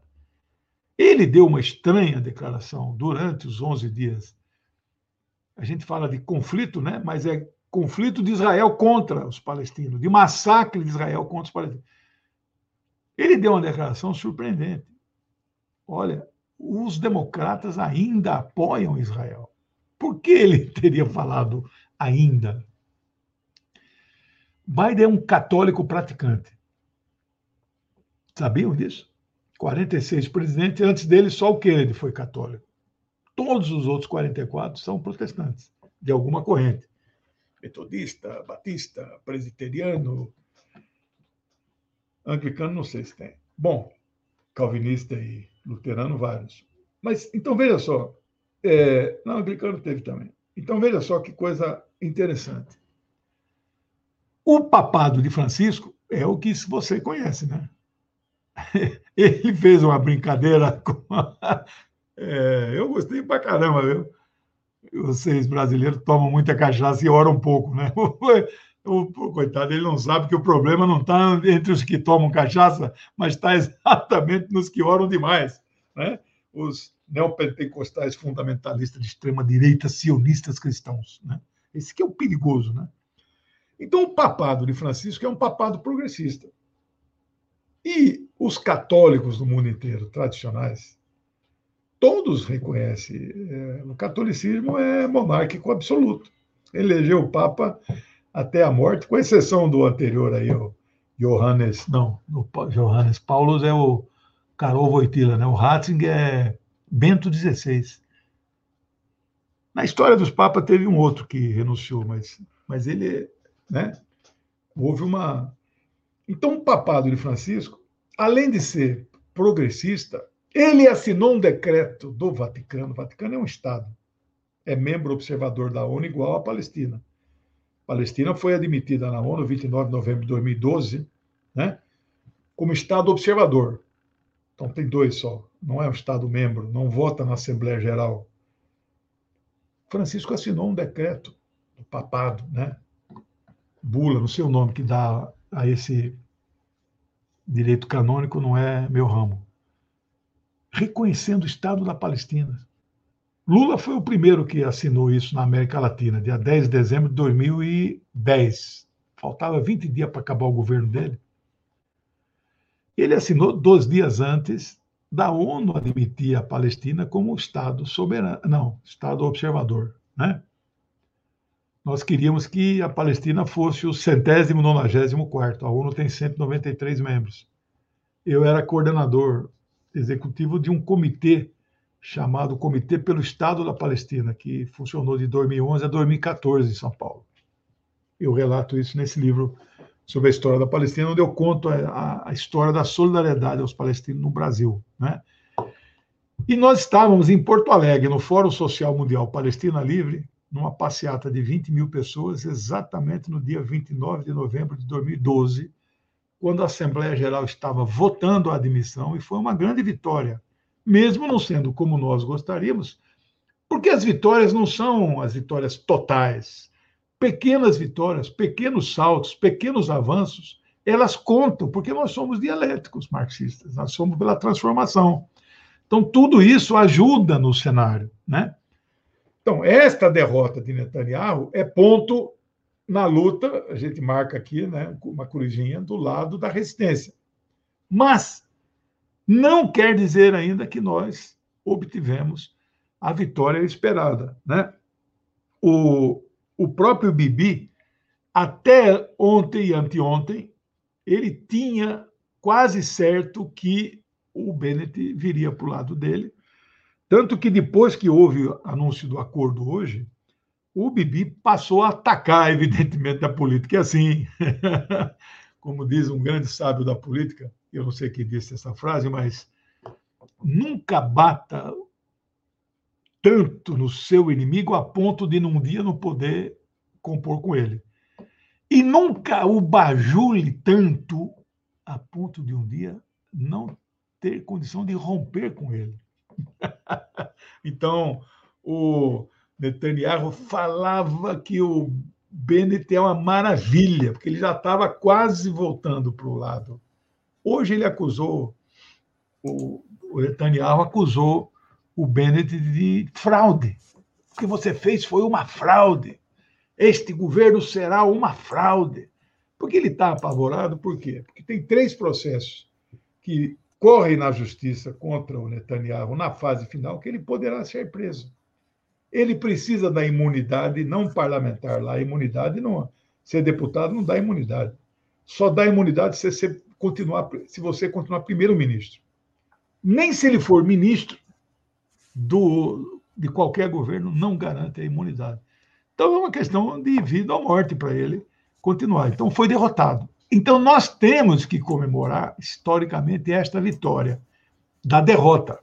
Agora, não dá para comemorar nem um pouquinho ainda o fato de um cara como o Lapide, mesmo não sendo um fascistão, e que quer dialogar com os palestinos, mas que para a formação do seu governo vai precisar desse cara que este sim é um homem de extrema direita, é um homem que é anti-palestino e é um homem que defende a anexação dos territórios de 67 e, mais do que isso, ampliar as colônias lá na Cisjordânia. Não sei se tem alguma pergunta assim, vocês querem falar alguma coisa? É, bom, é, tem. É, eu, primeiramente, daqui a pouco, a seguir eu vou passar no chat, mas antes, lá no Twitter, acho que você já respondeu. Se você quiser acrescentar alguma coisa sobre isso, o, o user BitNimand tinha perguntado qual que era a perspectiva a partir de agora em relação acelerar fim de assentamento, de, de chacinas e de crescimento ter voz, movimentos como BDS e Voice for Peace. Pelo que você falou, Legene, não é o caso, né? Mas se você quiser acrescentar algo sobre isso, e a seguir eu dou uma passada no chat.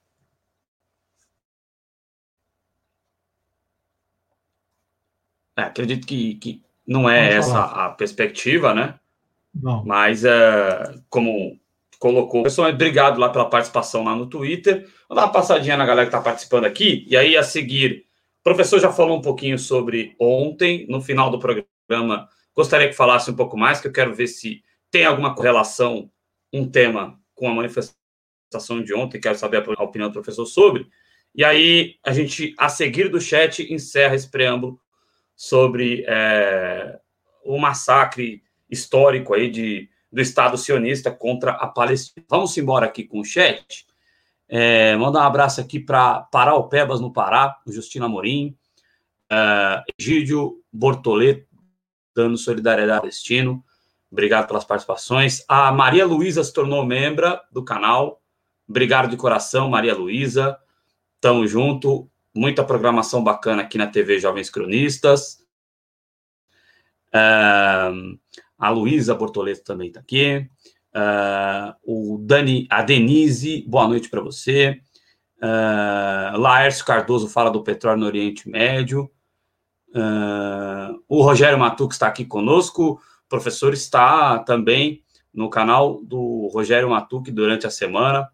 Grande abraço para o companheiro Rogério Matuc, que assim como nós, estava lá na, na ontem. Grande abraço para o querido amigo Rogério Matuc. Uh, Eliana Cesar está aqui também, nossa companheira querida. Antônio Silva, a Andréa Nunes, nossa querida amiga também, das editorias tanto de política quanto de esportes. O Paulo Malik, é, o Egídio Bortoleto fala um negócio aqui que eu não vou repetir, mas eu tô com ele. Tô com ele. Vou colocar até na tela aí, ó. Cadê? Tá travando tudo aqui. Eu não vou repetir, mas tá escrito aí na tela. Eu também sou, eu vou nessa linha. É... A Célia Regina diz ter prazer aqui na aula que está assistindo. Nós também, com muita alegria, mais uma vez, é, recebendo o professor Legião Miran. É... A pergunta do Rogério, acredito que já foi respondida, né? É, foi até o que o Cláudio, é, para fazer o preâmbulo aqui, o professor Legião Miran. É, vamos ver. Antônio Barreto, Palestivre, é, Marcão Fonteles, Moacir Surdo aqui conosco também. É, é, ele faz a frase do professor com o, o aspecto final. É, João aqui, Paulo Ronaldo Brito, direto da Alemanha. Obrigado pela presença. Obrigado a todo mundo aí no chat. É, professor, sei que essa é uma questão muito complicada, mas acho que até espero que você volte aqui mais vezes na TV Jovens Cronistas, tenho certeza que isso vai acontecer. Mas é, é claro que é uma vitória, mas por outro lado, a perspectiva muda em termos de, de uma trégua, como você disse, né? É, é uma pergunta muito difícil de ser respondida, mas vale a pena a gente fazer. Qual é a perspectiva do fim da liberdade de que o, o, o povo palestino é, esteja em algum momento da nossa história livre é, dos ataques e dos abusos praticados pelo Estado sionista?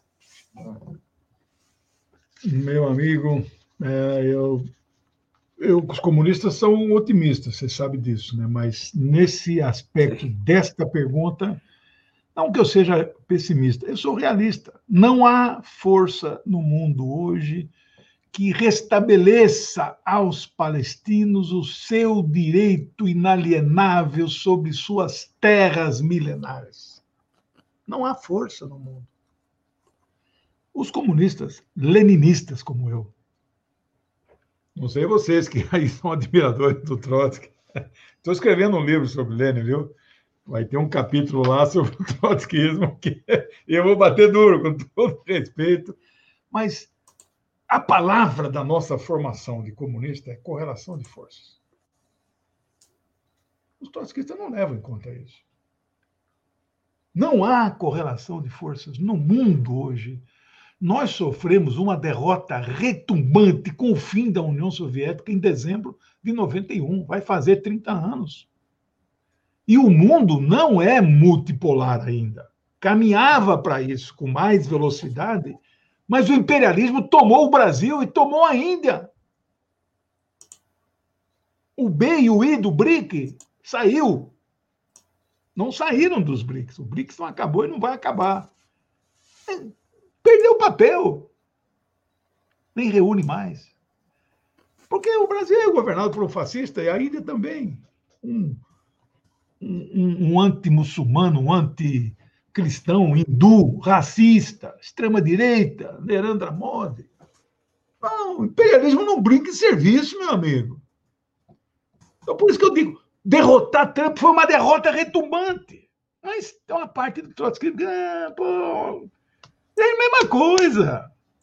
É, deixa ficar Trump. Alguns apoiaram Trump, alguns analistas internacionais que bebem na fonte do Trotsky apoiaram Trump. Na tese de quanto pior, melhor. Né? Os palestinos estão em dificuldade histórica eles têm a maior solidariedade da maior parte do povo da humanidade. Não conheço uma pessoa que, que seja contra os palestinos. Mas por que, que o Estado deles não cria? E se um dia criar, em que tamanho de território ele será edificado? Uma derrota retumbante. Bom, ajudou a vitória do Biden? Sim. Eu sou materialista dialético, histórico sou marxista. Então, evidente que ajuda. Se o outro fascista ganhasse, as coisas. Netanyahu já teria formado governo, meu amigo. Não teria perdido sete votos, caiu de 37 para 30 deputados. Talvez tivesse aumentado. Eleição foi em março. O Biden já tinha tomado posse havia quase dois meses. Não, exatamente dois meses. Foi 23 de março e tomou posse 20 de janeiro. Então a vida é assim, é dialética. Né? É preciso ver para onde caminha a humanidade. Dia, dia 16 de junho, lá em Genebra, Suíça, país neutro, terá o primeiro grande encontro histórico entre Putin, Vladimir Putin e Joe Biden. Logo ele vai encontrar com Xi Jinping, né? Mas ele encontra primeiro com Putin, por quê? Porque, para uma parte do establishment nos Estados Unidos, a Rússia ainda é a União Soviética. Não, e não é porque esses fascistas de extrema-direita são burros. São burros, nós sabemos disso. No Brasil, eles acham que os petistas são comunistas. né? Coitado, não sabe nada, esse inocente, né? Mas o medo da Rússia é porque não é uma Rússia do Boris Yeltsin, agente da CIA, que tomou o poder em 1902, é, 1991. Oito anos a Rússia, que já não era a União Soviética, oito anos a, a Rússia foi governada por um bêbado fascista agente da CIA. Então, Putin assume o comando em 2000 e, é, 1999. 22 anos da era Putin. Né? O Putin, quando assume, quando acaba a União Soviética em 91, ele era militante, quadro dirigente do Partido Comunista da União Soviética havia 16 anos, desde 75, quando se formou em direito. O Putin milita na, na estrutura do partido. Bom, acabou, desmontou, o partido hoje lá é pequeno, é, tem uma força grande no parlamento, 20%, muito maior do que o PT no Brasil. E eu falo do PT, não o PT hoje, o PT na, na era aquela que ele elegeu 90 deputados, né? Foi dezembro, foi outubro de 2010, quando elegeu a Dilma, Lula elegeu sua sucessora, o PT fez 90 deputados, meu amigo. Sabe o que é isso? 513 para ser 20%, seriam 100. um pouquinho menos que 20. O PC russo chama Partido Comunista da Federação Russa. Tem quase isso, né? É muito forte. Mas a Rússia não foi dessovietizada integralmente. Você não desmonta uma era de 73 anos, né? milhões de pessoas têm uma identidade, eram, nasceram com identidade soviética, que acabou a identidade. Existe a identidade russa. E eram, era uma união de repúblicas soviéticas socialistas, eram 15. Então, tem 14 outros países que foram criados depois que acabou a União Soviética. Então, o imaginário da. Não é de todo errado do establishment estadunidense, é que a Rússia é perigosa ainda. Por vários fatores. É o segundo arsenal nuclear do mundo. A China não chega nem perto disso. A China já tem um maior exército e maior marinha do que a Rússia. A Rússia nem tem mais um porta-aviões, está reformando o único que tem. A, a China tem três já. Os Estados Unidos tem dez. Mas até 2030, mas a China vai construir mais quatro. Vai chegar com sete porta-aviões. Esses quatro novos serão todos nucleares. Não tem problema. O diálogo principal é com a Rússia. Mas ele vai conversar com a China, porque a China já passou os Estados Unidos na economia, no chamado cálculo do PIB por paridade de compra. Os Estados Unidos são o terceiro do mundo. É China, União Europeia, Estados Unidos. A Rússia não é mais uma potência econômica, porque, evidentemente, era, era uma potência econômica quando eram 15 países. Depois ficou só a Rússia, encolheu o PIB 50% quando acabou. A... Tudo foi privatizado lá. Então, encolheu muito. Mas a negociação com a Rússia não é pelo poderio econômico, é pelo poderio militar. Ela é presidida por um cara, não que ele seja anti-Estados Unidos, acho que no fundo até é, mas não é essa a questão. Ele defende um mundo multipolar. E o papel dos Estados Unidos e do Biden, qualquer que fosse ele, mesmo sob o comando de um cara como o perfil do Biden, né, para os padrões estadunidenses, olhando a nossa métrica, esse termo que a gente usa, o que é progressista não, ou não, para o padrão dos Estados Unidos, Biden é inexoravelmente um cara progressista para aqueles padrões. E para os nossos, em alguns aspectos. Ele cancelou toda a terceirização do sistema penitenciário federal, que é o maior só perde para a China em número de, de presos. Vocês sabem disso, né? É, quanto? Um milhão e duzentos mil. Nós estamos com 700 mil já. Nós somos já o terceiro do mundo, né? Os presídios federais dos Estados Unidos eram terceirizados. A iniciativa privada, ele cortou tudo, volta, ele federalizou tudo de volta. Pô, quando aqui os caras estão querendo. Eu não sei se se um programa de, do governo Lula 3 será a questão, a formação do Biden, ele vem da escola dos direitos civis da década de 60, daquelas grandes manifestações antirracistas. Ele é antirracista. Né? A imprensa americana diz que ele hoje está mais à esquerda que o Biden. Dá para acreditar numa coisa dessa? Né? E então você tem uma uma situação em que o mundo caminha para a multipolaridade, mas hoje com uma velocidade menor se tivesse Brasil e Índia junto com o campo da Rússia e da China. Mas nós vamos retomar a Rússia e a China. Desculpa. Nós vamos retomar a Índia e o Brasil. Salvo algum problema aí que eu não quero que não será problema jurídico, sabe, alguma circunstância tudo caminha para o Lula liderar, sim, uma frente amplíssima, para a tristeza de alguns aí que defendem a frente estreita, né? Eu chamo de frente estreita porque eles defendem a frente, a tal da frente esquerda. Esquerda. Mas com quais partidos mesmo, né? Aqueles micro partidos nanicos, né?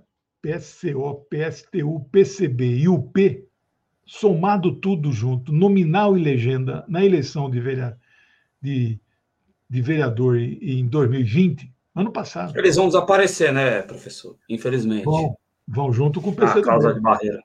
Junto com o PCdoB. Junto com o PSOL. Sim. Junto com o Rede. O pessoal talvez se salve, né? Talvez. Não, não. É, pelo índice da, da legislação, olhando o ano passado, ficou fora. Né?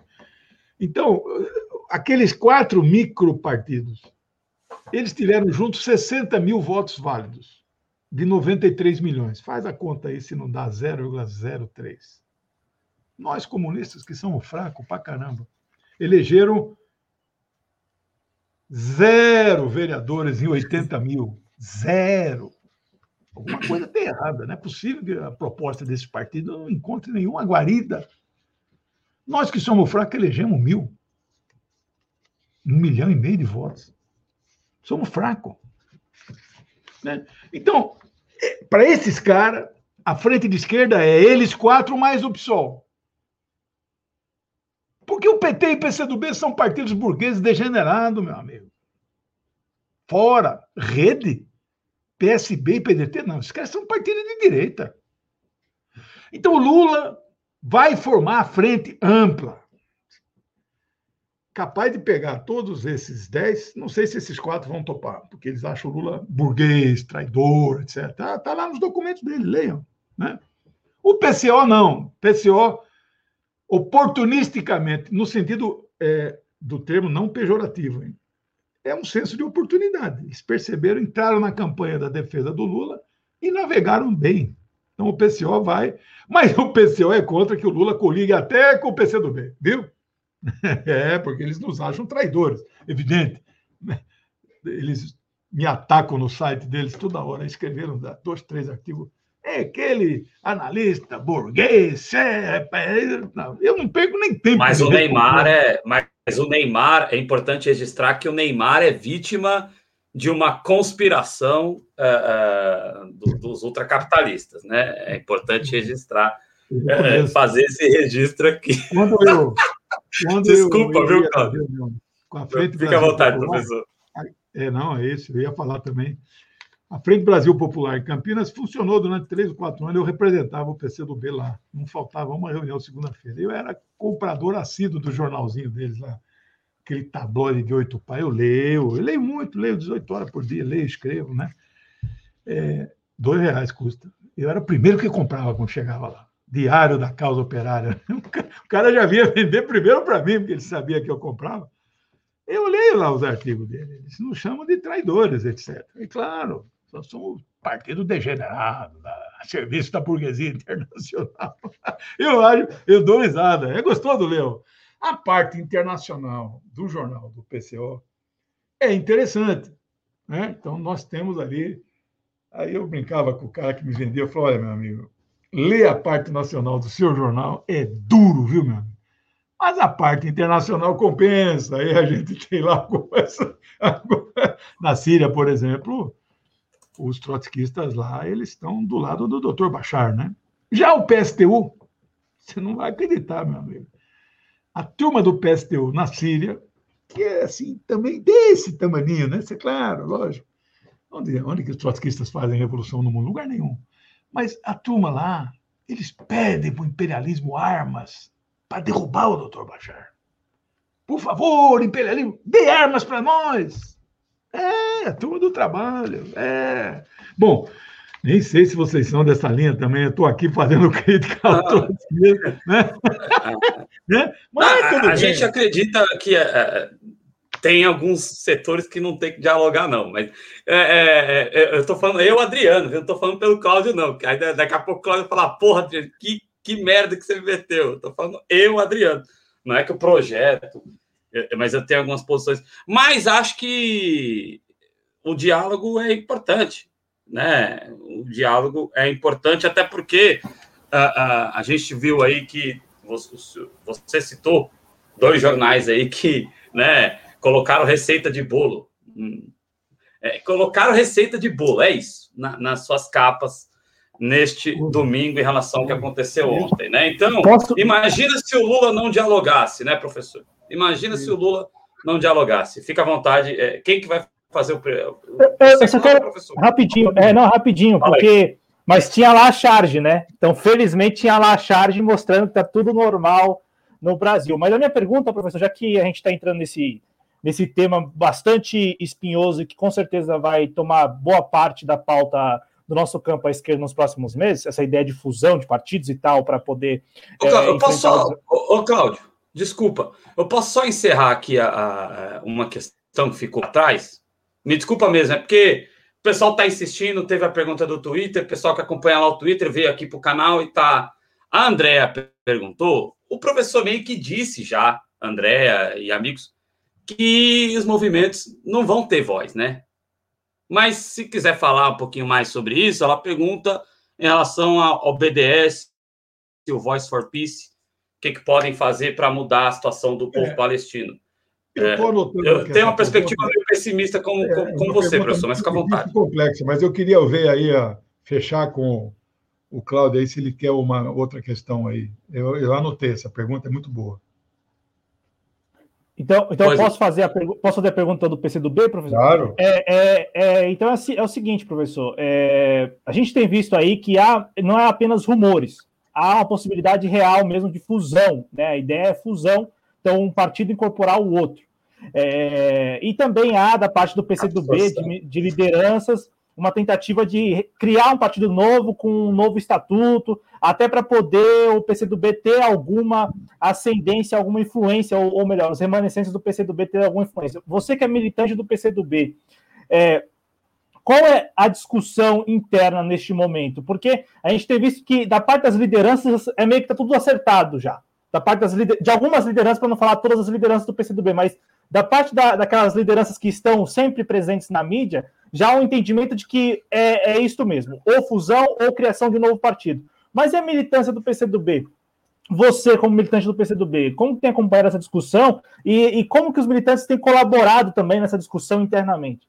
Ô, ô, ô, Cláudio, não sei em que lugar que você viu no portal do partido, no vermelho, no portal da Fundação Grabois, alguma linha que essa discussão está em andamento.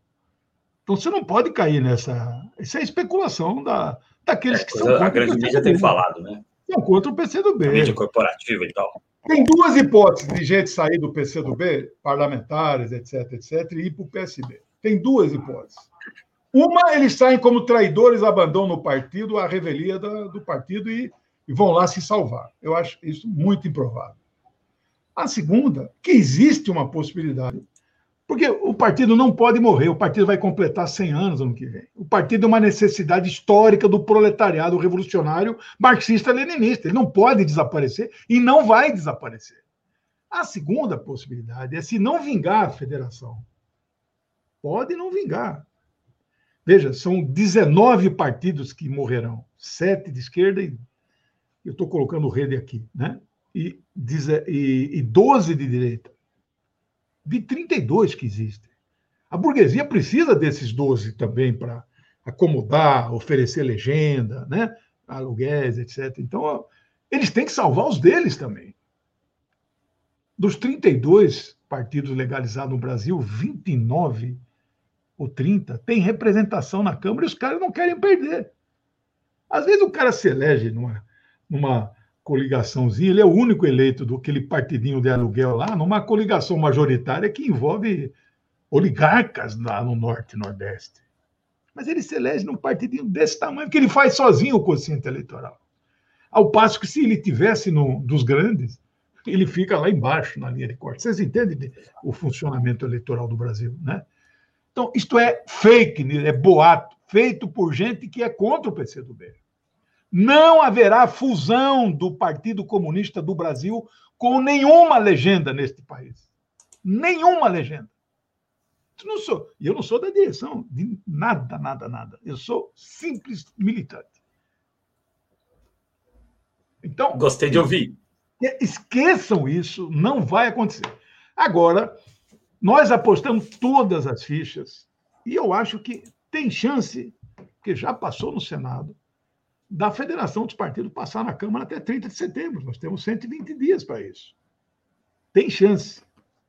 No limite, se isto não acontecer, o partido, além de não morrer, poderá adotar uma tática que nós já usamos em 78 e 82, que é alguns quadros nossos que tenham ou não tenham mandato deixam a legenda, podem se mudar para outras legendas, e aí o PSB é uma delas, não é a única, né?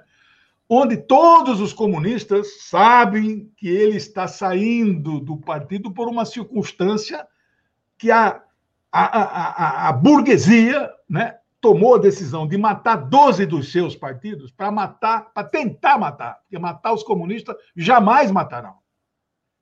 Então, nesta situação limite, pode ser que nós, então, falamos: olha, você está autorizado aí, autorizado pela direção, pelo comando do proletariado, mesmo que nós sejamos pequenos no proletariado, nós somos portadores da ideologia revolucionária do proletariado. Até que se prove ao contrário. Né? Está autorizado e toda a nossa máquina, que não é grande, apoiará você nesta nova legenda. Tudo isso será público. Quando isso já aconteceu? 78, no antigo MDB, não tinha o Partido Comunista do Brasil legalizado. Nós apoiamos, aqui em São Paulo, elegemos um operário da Calóia, Aurélio Pérez, pelo MDB. 82, né, que virou PMDB, era MDB, virou PMDB, hoje eles tiraram o P de volta, né? Para tentar se ver se resgata alguma coisa do velho MDB, que nada. Né? Agora, nessa onda, pode ser que o Renan e o, e o, o Requião, quem sabe, eles tomam né, o controle da, da coisa aí, e um deles pode virar visto Lula, viu? Os da frente estreita devem estar se rebolando, né? Então, veja só. Então, nós já usamos essa tática antes. Só que aí, 17 de maio de 85, fez agora quantos anos? 36, 36 anos, né? O Sarney foi um dos compromissos né, dele, que era com o Tancredo, ele legalizou o partido e nós passamos a ter vida legal. De lá para cá, nunca mais precisamos emprestar legenda. O que acontece, de vez em quando, se elege um por algum outro partido aqui, mas ele é, a gente chama de submarino, é clandestino. Ele é comunista, mas não pode dizer, porque às vezes o partido lá, então, não daria legenda. Mas, então, esta possibilidade, no limite, pode acontecer fusão com o PSB. Cheguei a receber uma matéria dizendo que o nome do partido seria, chamaria ser Fé e Socialismo. Rapaz, tem gente que não é, sabe é, nada. Do... A maioria estão falando que vai se chamar socialistas, né? Mas é, é, é então é, é, é, Valdívia, isso, é chute no vácuo. Não passa na, no comitê central do partido essa proposta. Não passa. Essa notícia Nós me feliz. O, o, o, o partido em 62, lembra? Ele surgiu em 22 com o nome de Partido Comunista do Brasil. Esse é o nome histórico. A sigla era PCB, porque não tinha outro, não precisava diferenciar, né? Aí o Prestes fez o que fez, que nós sabemos, né? Mudou o nome do partido para brasileiro, criou um novo programa, abriu mão da, da luta armada, desfigurou tudo. Aí um grupo de 100, só 100, liderado por João Amazonas, Maurício Grabois, Pedro Pomar, né, vários, 100 fizeram uma conferência extraordinária, dia 18 de fevereiro de 62, reorganizaram o velho partido, com o mesmo nome, com o mesmo programa, com o mesmo estatuto, com o mesmo... Aí tinham que criar uma sigla nova, né? Foi o saudoso finado Muniz Bandeira, puxa, meu amigo, tenho todos os livros dele, ele mandou para mim aqui autografado. Falava com ele cada 15 dias pelo Skype. O Bonício falou eu falei para o João, falei, João, resolve isso, põe o dom no meio, na sigla. Né? Mas vejo o Partido Centenário. Quem está comemorando menos tempo é o PCB. Eles falam que nós estamos comemorando 100 anos e não é verdade. Nós comemoramos 100 anos. Eles é que comemoraram, porque eles reorganizaram o partido em 60, depois do congresso que teve lá em 60 quando o Congresso, de fato, autorizou a direção do partido a proceder mudanças que adequem à legislação partidária da época com fins de legalidade, mas não mudar o programa do partido. Mas não mudar o nome, porque a burguesia falava, não, vocês são do Brasil, vocês são filial de uma internacional, é verdade? Nós somos da Internacional Comunista, que hoje não existe, mas éramos. Nós somos internacionalistas. Então, nós imagina que uma burguesia vai legalizar esse ou aquele partido revolucionário se ele tem dor ou não tem dor no nome. E eles caíram nesse conto. E mudaram o nome. Do Brasil passou de brasileiro. Né? Ah, não, é Ford do Brasil, é GM do Brasil. Então vocês não são brasileiros. então, essa, essa turma aí, eles se arrependeram disso, né? Expurgaram Prestes, inclusive, depois, né? Hoje nós resgatamos Prestes, inclusive, nós, o PCdoB, ele nos nossos documentos, na nossa história, ele é todo né, lembrado, né, etc. Bom, não sei se respondi, mas, viu, Cláudio, eu não quero te dizer assim 100%, fique tranquilo, porque eu não sou do Comitê Central, eu não sei o debate que acontece lá, né? Um outro amigo me informa, etc. Mas o que eu tenho é a tranquilidade da história, do ponto de vista da perspectiva. O Partido Comunista do Brasil não acabará. Porque ele não é um partido eleitoral. É também, participa, nós queremos ter vida legal. Nós somos aqueles nossos parlamentares, deputados federais, estaduais, vereadores, são daqueles caras que são militantes 24 horas por dia. Né? Ele sempre vê a perspectiva de uma revolução. Ser ou não ser parlamentar não é. Não estou falando que 100% sejam assim, estou falando a linha geral é isso: são deputados, deputadas, vereadores e vereadoras que têm uma perspectiva de transformar, de modificar substancialmente o sistema capitalista, de destruir o sistema capitalista. Nós somos pelo socialismo. E o PT é nosso aliado. O partido não decidiu apoiar o Lula ainda. Estão conversando. Né? Eu acho que a tendência é inevitável. Mas eu, né, como um livre pensador, não contrariando nenhuma resolução partidária, eu estou dizendo que o Lula é, é, o grande cavaleiro da esperança do século XXI. Né? Mesmo o Luiz Carlos Prestes, quando fez a coluna, vocês são historiador, jornalista, vocês sabem, ele não era, não era marxista. Ele virou marxista lá na Bolívia, quando acabou a coluna. O partido mandou lá o secretário-geral, levou um monte de livro para ele de Marx. Aí ele começou a estudar e ler, né? E virou o grande Luiz Carlos Prestes, que hoje nós resgatamos aí a sua. Mas é isso. Não sei se passamos para a pergunta da nossa amiga lá. O, o professor, é, não, é, é só para assim fechar mesmo da minha parte em relação a isso, é porque o Antônio Barreto trouxe aqui uma questão e eu, eu, a minha pergunta foi no sentido que o Antônio Barreto trouxe, né? Que é exatamente porque essa discussão que você, você diz que se está ocorrendo, talvez esteja ocorrendo na cúpula, mas a princípio isso aí é da mídia hegemônica, da mídia burguesa. É, eu perguntei mais porque eu não tenho visto né, a militância, é, talvez porque, de fato, como você falou, trata-se de uma especulação da mídia hegemônica, mas a militância participando dessa discussão. A gente ouve e até lê muita manifestação de lideranças políticas do PCdoB, né? E aí eu posso até me referir aqui, citar nominalmente, o próprio governador do Maranhão já se manifestou, é, é a própria Manuela Dávila também já se manifestou. Então, assim, eles é, se manifestam, né? Só que a, a militância em si me parece, me parece estar fora dessa discussão, talvez porque, como você bem colocou, é uma discussão, não é uma discussão, trata-se de especulação, né? É, então era só mais nesse sentido, no sentido da militância mesmo, de ouvir um pouco da militância, ouvir o que a militância está tá pensando a respeito desse assunto. Nós, nós podemos, fala, podemos, né? podemos, debater esse assunto, mas eu não me sinto autorizado, porque claro. eu não sou, não sou dirigente do partido, né? Então, mas tem aqui um amigo aqui que andou falando que o PCdoB virou movimento. É uma, claro que é uma provocação, né? É, era uma para você popularizar o número, né? É o 65. Você não vota em nome de partido, você vota em número. Como o PT propaga o 13. Nós criamos um movimento para propagar o 65, né? Mas nós não mudamos. E ele disse que tem um respeito ao PCO. Eu quero dizer para vocês que eu não tenho respeito pelo PCO. Então, eu respeito quem tem o respeito pelo PCO. Né? Porque se aplicasse a tática do PCO em 2018, né, o Haddad não seria candidato. A orientação do Rui Pepper era qual?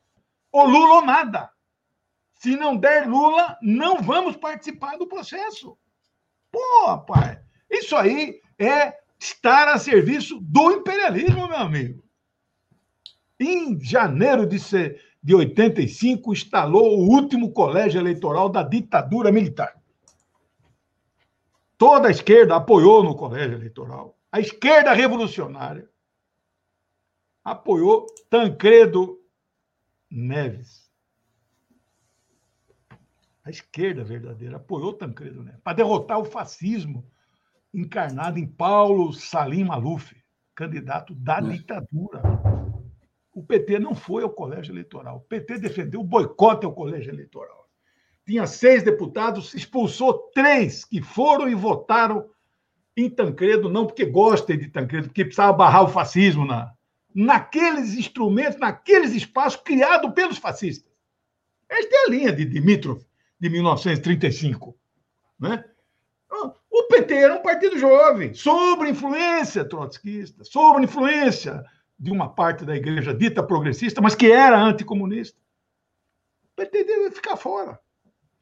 Aí o Maluf dava entrevista para a imprensa e dizia assim: só tem um partido coerente neste país aqui. Chama-se Partido dos Trabalhadores. Mas claro que ele tinha que dizer isso. Porque se vingasse né, esta tática absurda que, naquele momento, o PT defendeu, quem é que seria o presidente da República? Paulo Salim Maluf. Se vingasse a tática do senhor Rui Pepper em 2018, quem é que seria? Não é seria presidente, foi, ganhou a eleição mesmo com a disputa. Ganharia estrondosamente no primeiro turno com 70% dos votos. Não haveria nem Alckmin, é um homem de centro, centro-direita e tal, teve 3%, 5% dos votos. Ninguém derrotaria. E nós quase vencemos. Se tivesse duas semanas mais do segundo turno, nós venceríamos, viraríamos a eleição.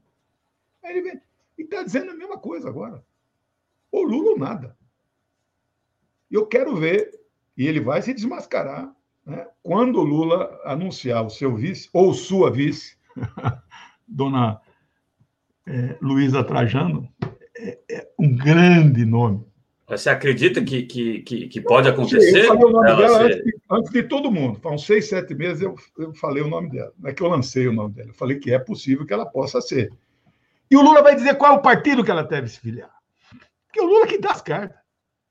O Alencar. É, ela, eu, eu não acho que ela se filiaria a um partido de centro-esquerda. Não acho. Não importa. Ela pode se filiar a um partido de direita. Quem vai mandar é o Lula, não é ela. o Lula mandou o Zé Alencar escolher o partido do Valdemar Costa Neto. Foi o melhor vice-presidente da história do Brasil, meu amigo. Excetuando o velho João Belchior Marques Goulart, Jango. Oh. Depois de Jango veio o Alencar. Então você vê como é que é a política. O Lula vai dar as cartas. O Lula vai escolher o vice. E pode ser alguém do MDB que jamais será o Michel Temer de novo. Poderá ser um Renan, poderá ser um Requião, né? Então tudo pode ser. Pode ser alguém do partido do Kassab. Quem sabe, sabe, vota no Kassab. É, meu amigo, Kassab não vê a hora. Otto Alencar, Otto Alencar falou ontem no Prerro que a Dilma sofreu golpe, né? Então, e é do PSD. Por exemplo. É do PSD. É do PSD. PSD de dado, é. né? Então a política está mudando rapidamente. PCdoB marxista-leninista faz esta análise de mudanças rápidas. A frente será muito ampla. Essa turma que, mesmo sendo do PT, mas que defende a frente estreita, ou seja, a frente de esquerda, eu chamo de frente estreita, esta turma vai ficar num contorcionismo político inimaginável, como já estão nos Estados Unidos para desqualificar o Biden, os caras fazem um malabarismo. Não, não é bem assim. Esses 7 trilhões de dólares em 120 dias, que ajuda a creche para as crianças negras, que dá bolsa para todos os negros durante dois anos nas ruas, não é bem assim, não é bem. Meu amigo, Basta você ser marxista, materialista, dialético. Você tem que reconhecer o seguinte: se qualquer bondade que o imperialismo faça não é bondade, é fruto do avanço da luta dos povos no mundo inteiro. O imperialismo já não consegue mais ser o imperialismo que já foi antes. Não é mais fácil falar isso?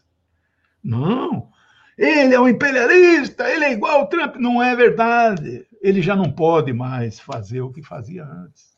Porque tem a, a, República Popular da China, porque tem a Grande Federação Russa, no bonezinho dos, do exército russo, que não é mais exército vermelho. Presta atenção no, no símbolo, lá no cap dos, dos. Já prestou atenção? Põe uma lupa ali. Você vai achar foi esse martelo ainda lá. Não foi retirado. então, meus amigos, vamos passar para a resposta da Professor, nossa. Professor, ah. é, é, o, o senhor disse que queria encerrar com a questão ali. Eu posso trazer. Aí você escolhe se quer responder agora ou se quer é, responder no final. Posso trazer só uma questão sobre ontem? Porque é, é, eu queria saber, como analista internacional, se o senhor vê os movimentos é, que nós estamos tendo na Colômbia, se eles de alguma maneira encorajaram as frentes uh, populares no Brasil a levar o povo às ruas, ou se o senhor não vê correlação. Não, eu não entendi a pergunta, o Adriano. Colômbia. É, na Colômbia está tendo, como o senhor está acompanhando, dias, como você está. Todos os dias. Todos os dias, uma luta muito grande. É, isso foi. Você considera que isso foi um start para que nós começássemos os nossos movimentos de uma forma mais firme, como começamos ontem? Ah, eu não queria debater esse assunto, porque eu gostei de tudo que aconteceu. Eu não fui para as ruas, né? Eu sou cheio de comorbidade, só tomei a primeira dose, eu não Sim. quero morrer. Não tenho medo nenhum da morte, porque eu não acredito em vida depois da morte. Né? A única vida que eu acredito depois da morte é aquela que meu corpo vai transformar em bactérias, micróbios, né? Não é a transformação bonita? Então não acredito em nada. Não tenho, não tenho medo nenhum de morrer. Agora, eu não quero morrer asfixiado, entubado de bunda para cima, numa UTI. Então, eu quero evitar o contágio. E numa manifestação, numa aglomeração, não tem como não contagiar. Né? Você faz aqui assim, né? Aí passou os vírus aqui, aí eu dou uma esfregada aqui assim. Então, não tem como, eu não quero. Eu não quero ser acusado, como a direita já começou. Falou aqui, ó, agora nós estamos por igual, a esquerda também defende a aglomeração. Então, eu não queria entrar nesse assunto, que é um assunto polêmico. Achei bonito. Eu e minha esposa decidimos não ir para as ruas, respeitei e apoiei todo mundo que foi. Que em Campinas foi bonita, a direção do meu partido foi. Ficou em casa quem tem esse receio, etc. Então, é, se vacinado já tivesse o nosso povo, você ia ver 5 milhões nas ruas ontem. Milhões. Nós vamos chegar lá. Aos poucos, mas vamos, porque esse cara é genocida, ele não comprou está dificultando, né? vai ser indiciado por essa CPI que está em andamento, vocês estão acompanhando. Né? Não, não ouçam, eu sou analista internacional, mas sou analista nacional também, viu? Pensa que é só entendo claro. que. É, essa, tem muitos jornalistas que falam platitudes, é só CPI aí, a gente que sabe como começa, não sabe como termina. Eu sei como essa vai terminar. Indiciado. Não vai acabar em pizza. Que dúvida que um, um, cara desse, não vou citar nomes aqui, são vários, mais do que os dedos numa mão que eu tenho aqui, que fala uma bobagem dessa. É uma CPI com 8 a 3 contra o governo. Com o comando dela, presidente, o Omar Aziz foi do partido na juventude, né? Omar, com o presidente, vice e relator, tudo assim, sabe aquele pirata que ele usa as duas mãos para saltar navio, então ele põe a adaga aqui, é, hum, hum, se você fotografar o olho do Renan assim de perto, as raias vermelhas assim. Não, professor, mas o Renan é um golpista. Não dá, professor. Fazer aliança com golpista não dá, professor. É hoje o líder que vai fazer com que se construa dentro da CPI um clima. Você vai ver o relatório que ele vai fazer, meu amigo. Fundado. Vai acabar o governo? Não vai acabar o governo. Não vai. Gostaria que acabasse, mas não vai né? Precisa de outros fatores ainda, né? Acho que a burguesia está apostando e ah, vamos esperar mesmo, então 2022 para ver aí o que dá. De repente dá uma virada aí, o homem ganha, etc. Entendeu? Os caras não vai muito só muito escândalo, muito grande e muita massa na rua que não tem ainda é que poderia abreviar. Pode ser, o TSE agora fez andar de novo, né, o processo que caça a chapa, né, com o Mourão de vice. Tardiamente. Não sei se vai acontecer, mas tudo pode acontecer, né? Então, assim, em resumo, eu tenho assim muita esperança que nós estamos no rumo certo, que é a frente ampla antifascista, que vai se materializar numa frente eleitoral. Vamos ver o tamanho que ela vai ter, mas vai ser ampla pra caramba, vocês vão ver. O Omar Assis foi do PCdoB, professor? Foi da viração, foi. Hum. Foi. É, não, não, não, tinha essa informação também. Bom saber, bom saber. Né? Ah, Porque a, a gente fica sabendo que o Omar Assis foi do PCdoB. Aí ontem o. O Renan foi. É, aí, aí, é, aí ontem o, o Otto Alencar falou que, que, que foi golpe. Estou gostando. Estou gostando dessas descobertas. Está mudando né? a posição. Está mudando a posição. Né? Então, o, o, o, irmão do Renan continua no partido, né? o deputado Renildo Calheiros, lá de Pernambuco. É o líder do partido na Câmara. Então, aí, meu amigo, é, é, aí as forças. Quando o Lula encontrou com o Fernando Henrique, não sei se vocês vocês devem ter ficado chocados, talvez. Não sei a formação que vocês têm na política. Eu vibrei. Não, a, a gente só achou que, que fizeram barulho é. demais por causa disso. Barulho demais? Chocado não, Cara, Fernando Henrique é um democrata. mais importante nos últimos meses, meu amigo. Pô, uma derrota do, do Fernando Henrique que teve que ir lá, o Akbar, ajoelhar. Tá todo mundo querendo ajoelhar perante o pé de Lula, meu amigo. Fernando Henrique foi o primeiro que puxou a fila. E aí, em seguida, o, o Aloísio, que foi guerrilheiro da LN, vocês sabem, né? Ele era motorista do Prestes. Sim, sim. O Aloísio. Mas esses caras não vão tentar golpear de novo depois, não? Não, não, não, não, sei aí, quer dizer, aí nós vamos entrar numa avaliação. Não, não, entendo, né? entendo, entendo. Mas ela é... perdeu o apoio da base que a elegeu, né? Nós sabemos disso. Em 2015 ela não governou mais. Ela indicou para ministro é. do, da Economia o que o Aécio indicaria se vencesse. Aí são erros históricos, né? A gente comete erros, né? Mas o Lula não vai cometer o erro. A amplitude do Lula vai ser muito grande. Então, o, eu ter o copiar o Lula é difícil. É muito difícil. Só, só um movimento Serra, jurídico político como esse. Né? Como, o Aloysio e o Serra soltaram nota no mesmo dia, saudando o encontro. O Aécio atacou. Né? O Dória, tá, não, não sei se o PSDB vai ter candidato. O Dória que manda, de certa forma, na legenda, ele vai ter que repensar o projeto dele. E ele já fez acordo aqui em Talvez São Paulo. ele se quede aqui no Estado mesmo, né, professor? Ele fez um acordo em São Paulo estranho. Ele filiou o vice dele para ser candidato apoiado por ele ao PSDB, que é o Rodrigo Garcia, nome dele, né? Do DEM. Isso. Agora, e se ele não sair candidato a presidente, que eu acho que é provável que não saia, ele volta para São Paulo e aí o Rodrigo vai para onde? Senador? Né? porque criou uma expectativa que o Rodrigo é o candidato. E não ganha. Majoritário, o Rodrigo não ganha. A esquerda vai ganhar São Paulo. Se com Haddad, se com Boulos, não sei. Mas nós vamos ganhar. Numa coligação ampla, que nós vamos ganhar São Paulo depois de 40 anos. Lembra, 82 vocês não tinham nascido, mas vocês conhecem a história. Montoro, Sim. nós apoiamos o Montoro. Né? O Lula saiu candidato contra o Montoro. nós, comunistas, apoiamos o Montoro, que era a grande frente ampla, né? Então, o Lula, mas tudo bem, ele aprendeu pra caramba de lá para cá, viu? Lulinha de hoje é uma fera, viu? Quase aplica a linha do PCdoB, meu amigo. Ele já fala em soberania nacional, fala em frente ampla.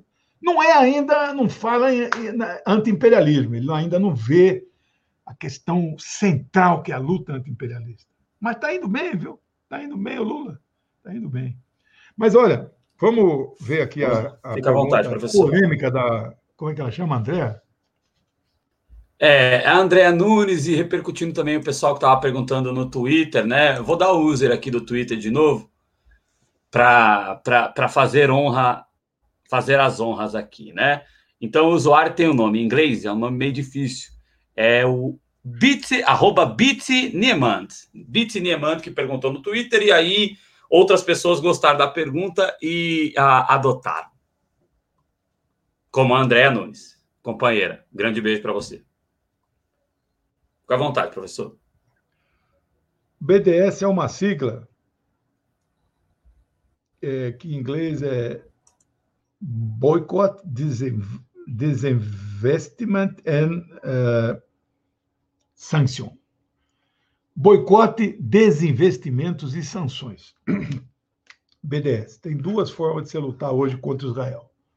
Uma é apoiar o BDS. A outra é apoiar a criação do Estado da Palestina, a questão mais política. Eu estou pela segunda. Aí eu falo em meu nome pessoal, também não é a posição do, a posição do PCdoB é pelo Estado da Palestina e pela solução dois Estados. O mundo inteiro defende a solução dois Estados, a ONU, os Estados Unidos, mas então, mas se todo mundo defende, por que, que não cria? Porque o sionismo não deixa. E o sionismo manda Israel. Israel que tem que sentar do outro lado da mesa, não pode ficar cadeira vazia do lado de lá. Né? Então, eu não apoio, eu não apoio enquanto as minhas poucas energias, eu não entro na campanha de BDS. Mas não tenho nada contra quem faz, quem apoia, quem dá a sua vida para isso. A gente, o pessoal que defende isto, acha que poderão fazer com Israel o que foi feito com a África do Sul, que é o apartheid, que o mundo inteiro rompia relações com o regime lá branco, racista, fascista da África do Sul, a ponto deles terem, então, em 1994, é, perdido, né? O Mandela foi solto. Antes de ser solto, ele passou aqui em São Paulo. Eu, essa mão aqui apertou a mão dele, Nelson Mandela, e voltou. Quando voltou para lá, foi eleito, foi reeleito, fez a sucessão e eles governam, o CNA governam a ANC na, África, na sigla em inglês, African National Congress, Congresso Nacional Africano, dirigido pelo Partido Comunista do South Africa, né? África do Sul. O centro do CNA é o partido. O centro da Frente Ampla no Uruguai é o partido. Aqui no Brasil, o centro da Frente Ampla é um partido social-democrata, verdadeiramente social-democrata, do modo weberiano, né? que é o PT, e não tem. Acho que as pessoas não devem ter vergonha de ser social-democrata. Há um grande avanço essa situação hoje. Então é bom que o Lula lidere esse processo. E aí os comunistas não são o centro desta coligação, mas eles apoiarão, espero que se tudo der certo, vamos acabar coligando com o PT, como fazemos desde 1988, quando Erundina ganhou a Prefeitura de São Paulo com a coligação chamada Partidos do Povo, PT, PCdoB e PSB, chancelada pelo nosso saudoso, grande ex-secretário-geral João Amazonas Souza Pedrosa, deputado constituinte com prestes em 1946. E Amazonas disse na época: esta é uma coligação estratégica que os comunistas fazem com o Partido dos Trabalhadores.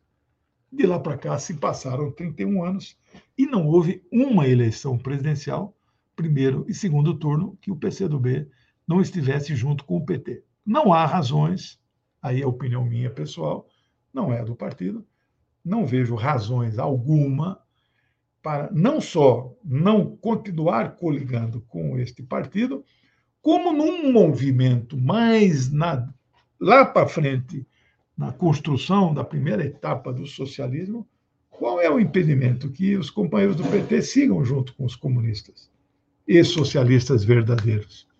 Não vejo nenhum impedimento. Né? E foi assim na, na Rússia de Lenin, foi assim na, na China de Mao. O Mao ganhou, fez a revolução com 14 partidos junto com ele. Não fez sozinho. Né? Então, nós é, temos esse. É, eu não há forças nenhuma para boicotar, impedir investimento e impor sanções a Israel. Se eu sou coerente, e não há força no mundo hoje que impeça Israel de continuar existindo e oprimindo os palestinos, por que, que haverá ilusão idealista? Eu sou materialista. A ilusão de que esta força mundial do BDS vai impor sanções tão fortes a Israel a ponto de liquidá-lo enquanto Estado e criar o Estado da Palestina. Aliás, quem defende o BDS não defende a solução dois Estados. Qual solução eles defendem? Um Estado. E eu não defendo um Estado hoje, nessa conjuntura. Ué, mas por quê, professor? Bom, primeiro porque os palestinos não defendem. Eu só defendo o que eles defendem.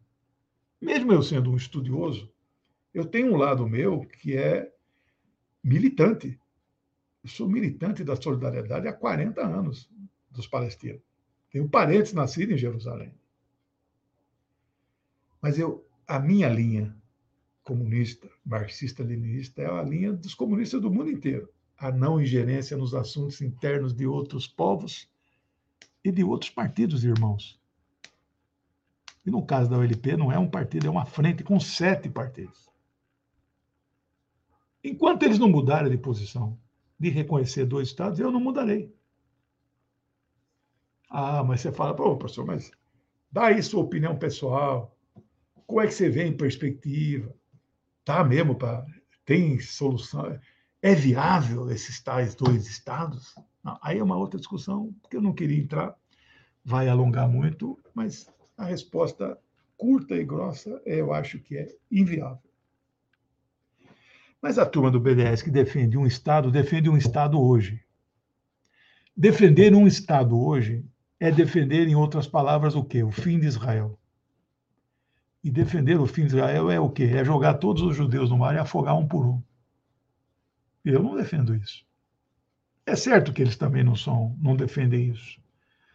Mas os judeus que lá moram podem se sentir ameaçados. E como não há força no mundo hoje, como eu tenho dito, capaz de impor que Israel sente à mesa com o seu negociador, eh, negociar com aquele povo que ela ocupa há 73 anos, que ela oprime há 70 Não há força no mundo capaz disso.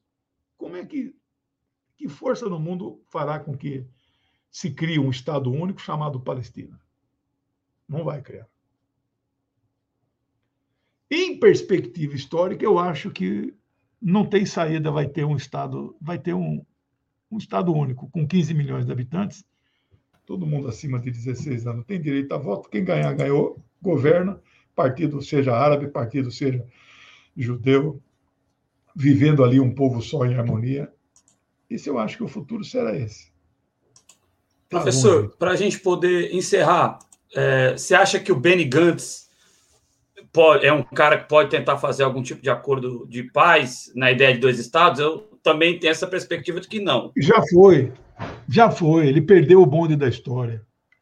A eleição passada, ele era o segundo colocado. Ele podia formar governo, ele preferiu fazer uma composição com Netanyahu. Ele traiu, ele é traidor.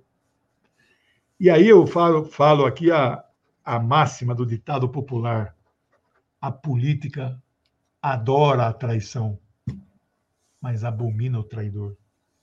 Ele foi punido. O partido dele é o Carol Lavani, o nome hebraico, né? azul e branco. É até a cor do tucanato, né? Ele é perfil tucano, ele é o verdadeiro Alckmin lá, né? é ministro de é ministro da defesa de Israel de hoje é o que jogou os mísseis lá na Gaza é o que ataca a resistência palestina todo dia ou seja ele migrou para a direita ele estava caminhando ao centro voltou para a direita compôs e o partido dele tinha 12 elegeu 7 perdeu cinco cadeiras claro que ele como líder né, ele encabeça a lista lá é polista né então não tinha como ele ficar fora né mas não tem. Como o Lapide, que, evidentemente, eu não acompanhei todas as declarações dele todos os dias dos 11 dias de conflito. Eu sei que ele defende o diálogo com os palestinos, né? Então, pode ser que ele instaure a mesa, que aí o Biden que vai mandar fazer isso, né? Espero.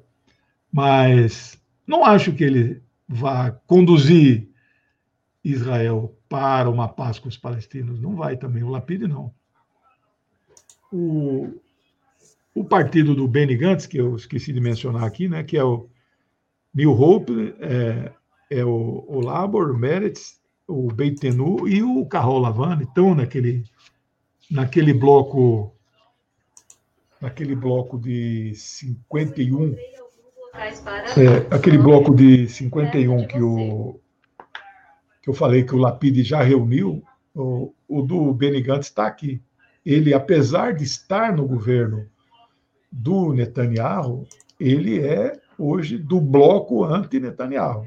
Né? Então, essa é a resposta. E aí, então, pessoal, existe dois hoje, dois campos. A turma que defende o BDS e a turma que defende a luta política. Não que lutar pelo BDS não seja política.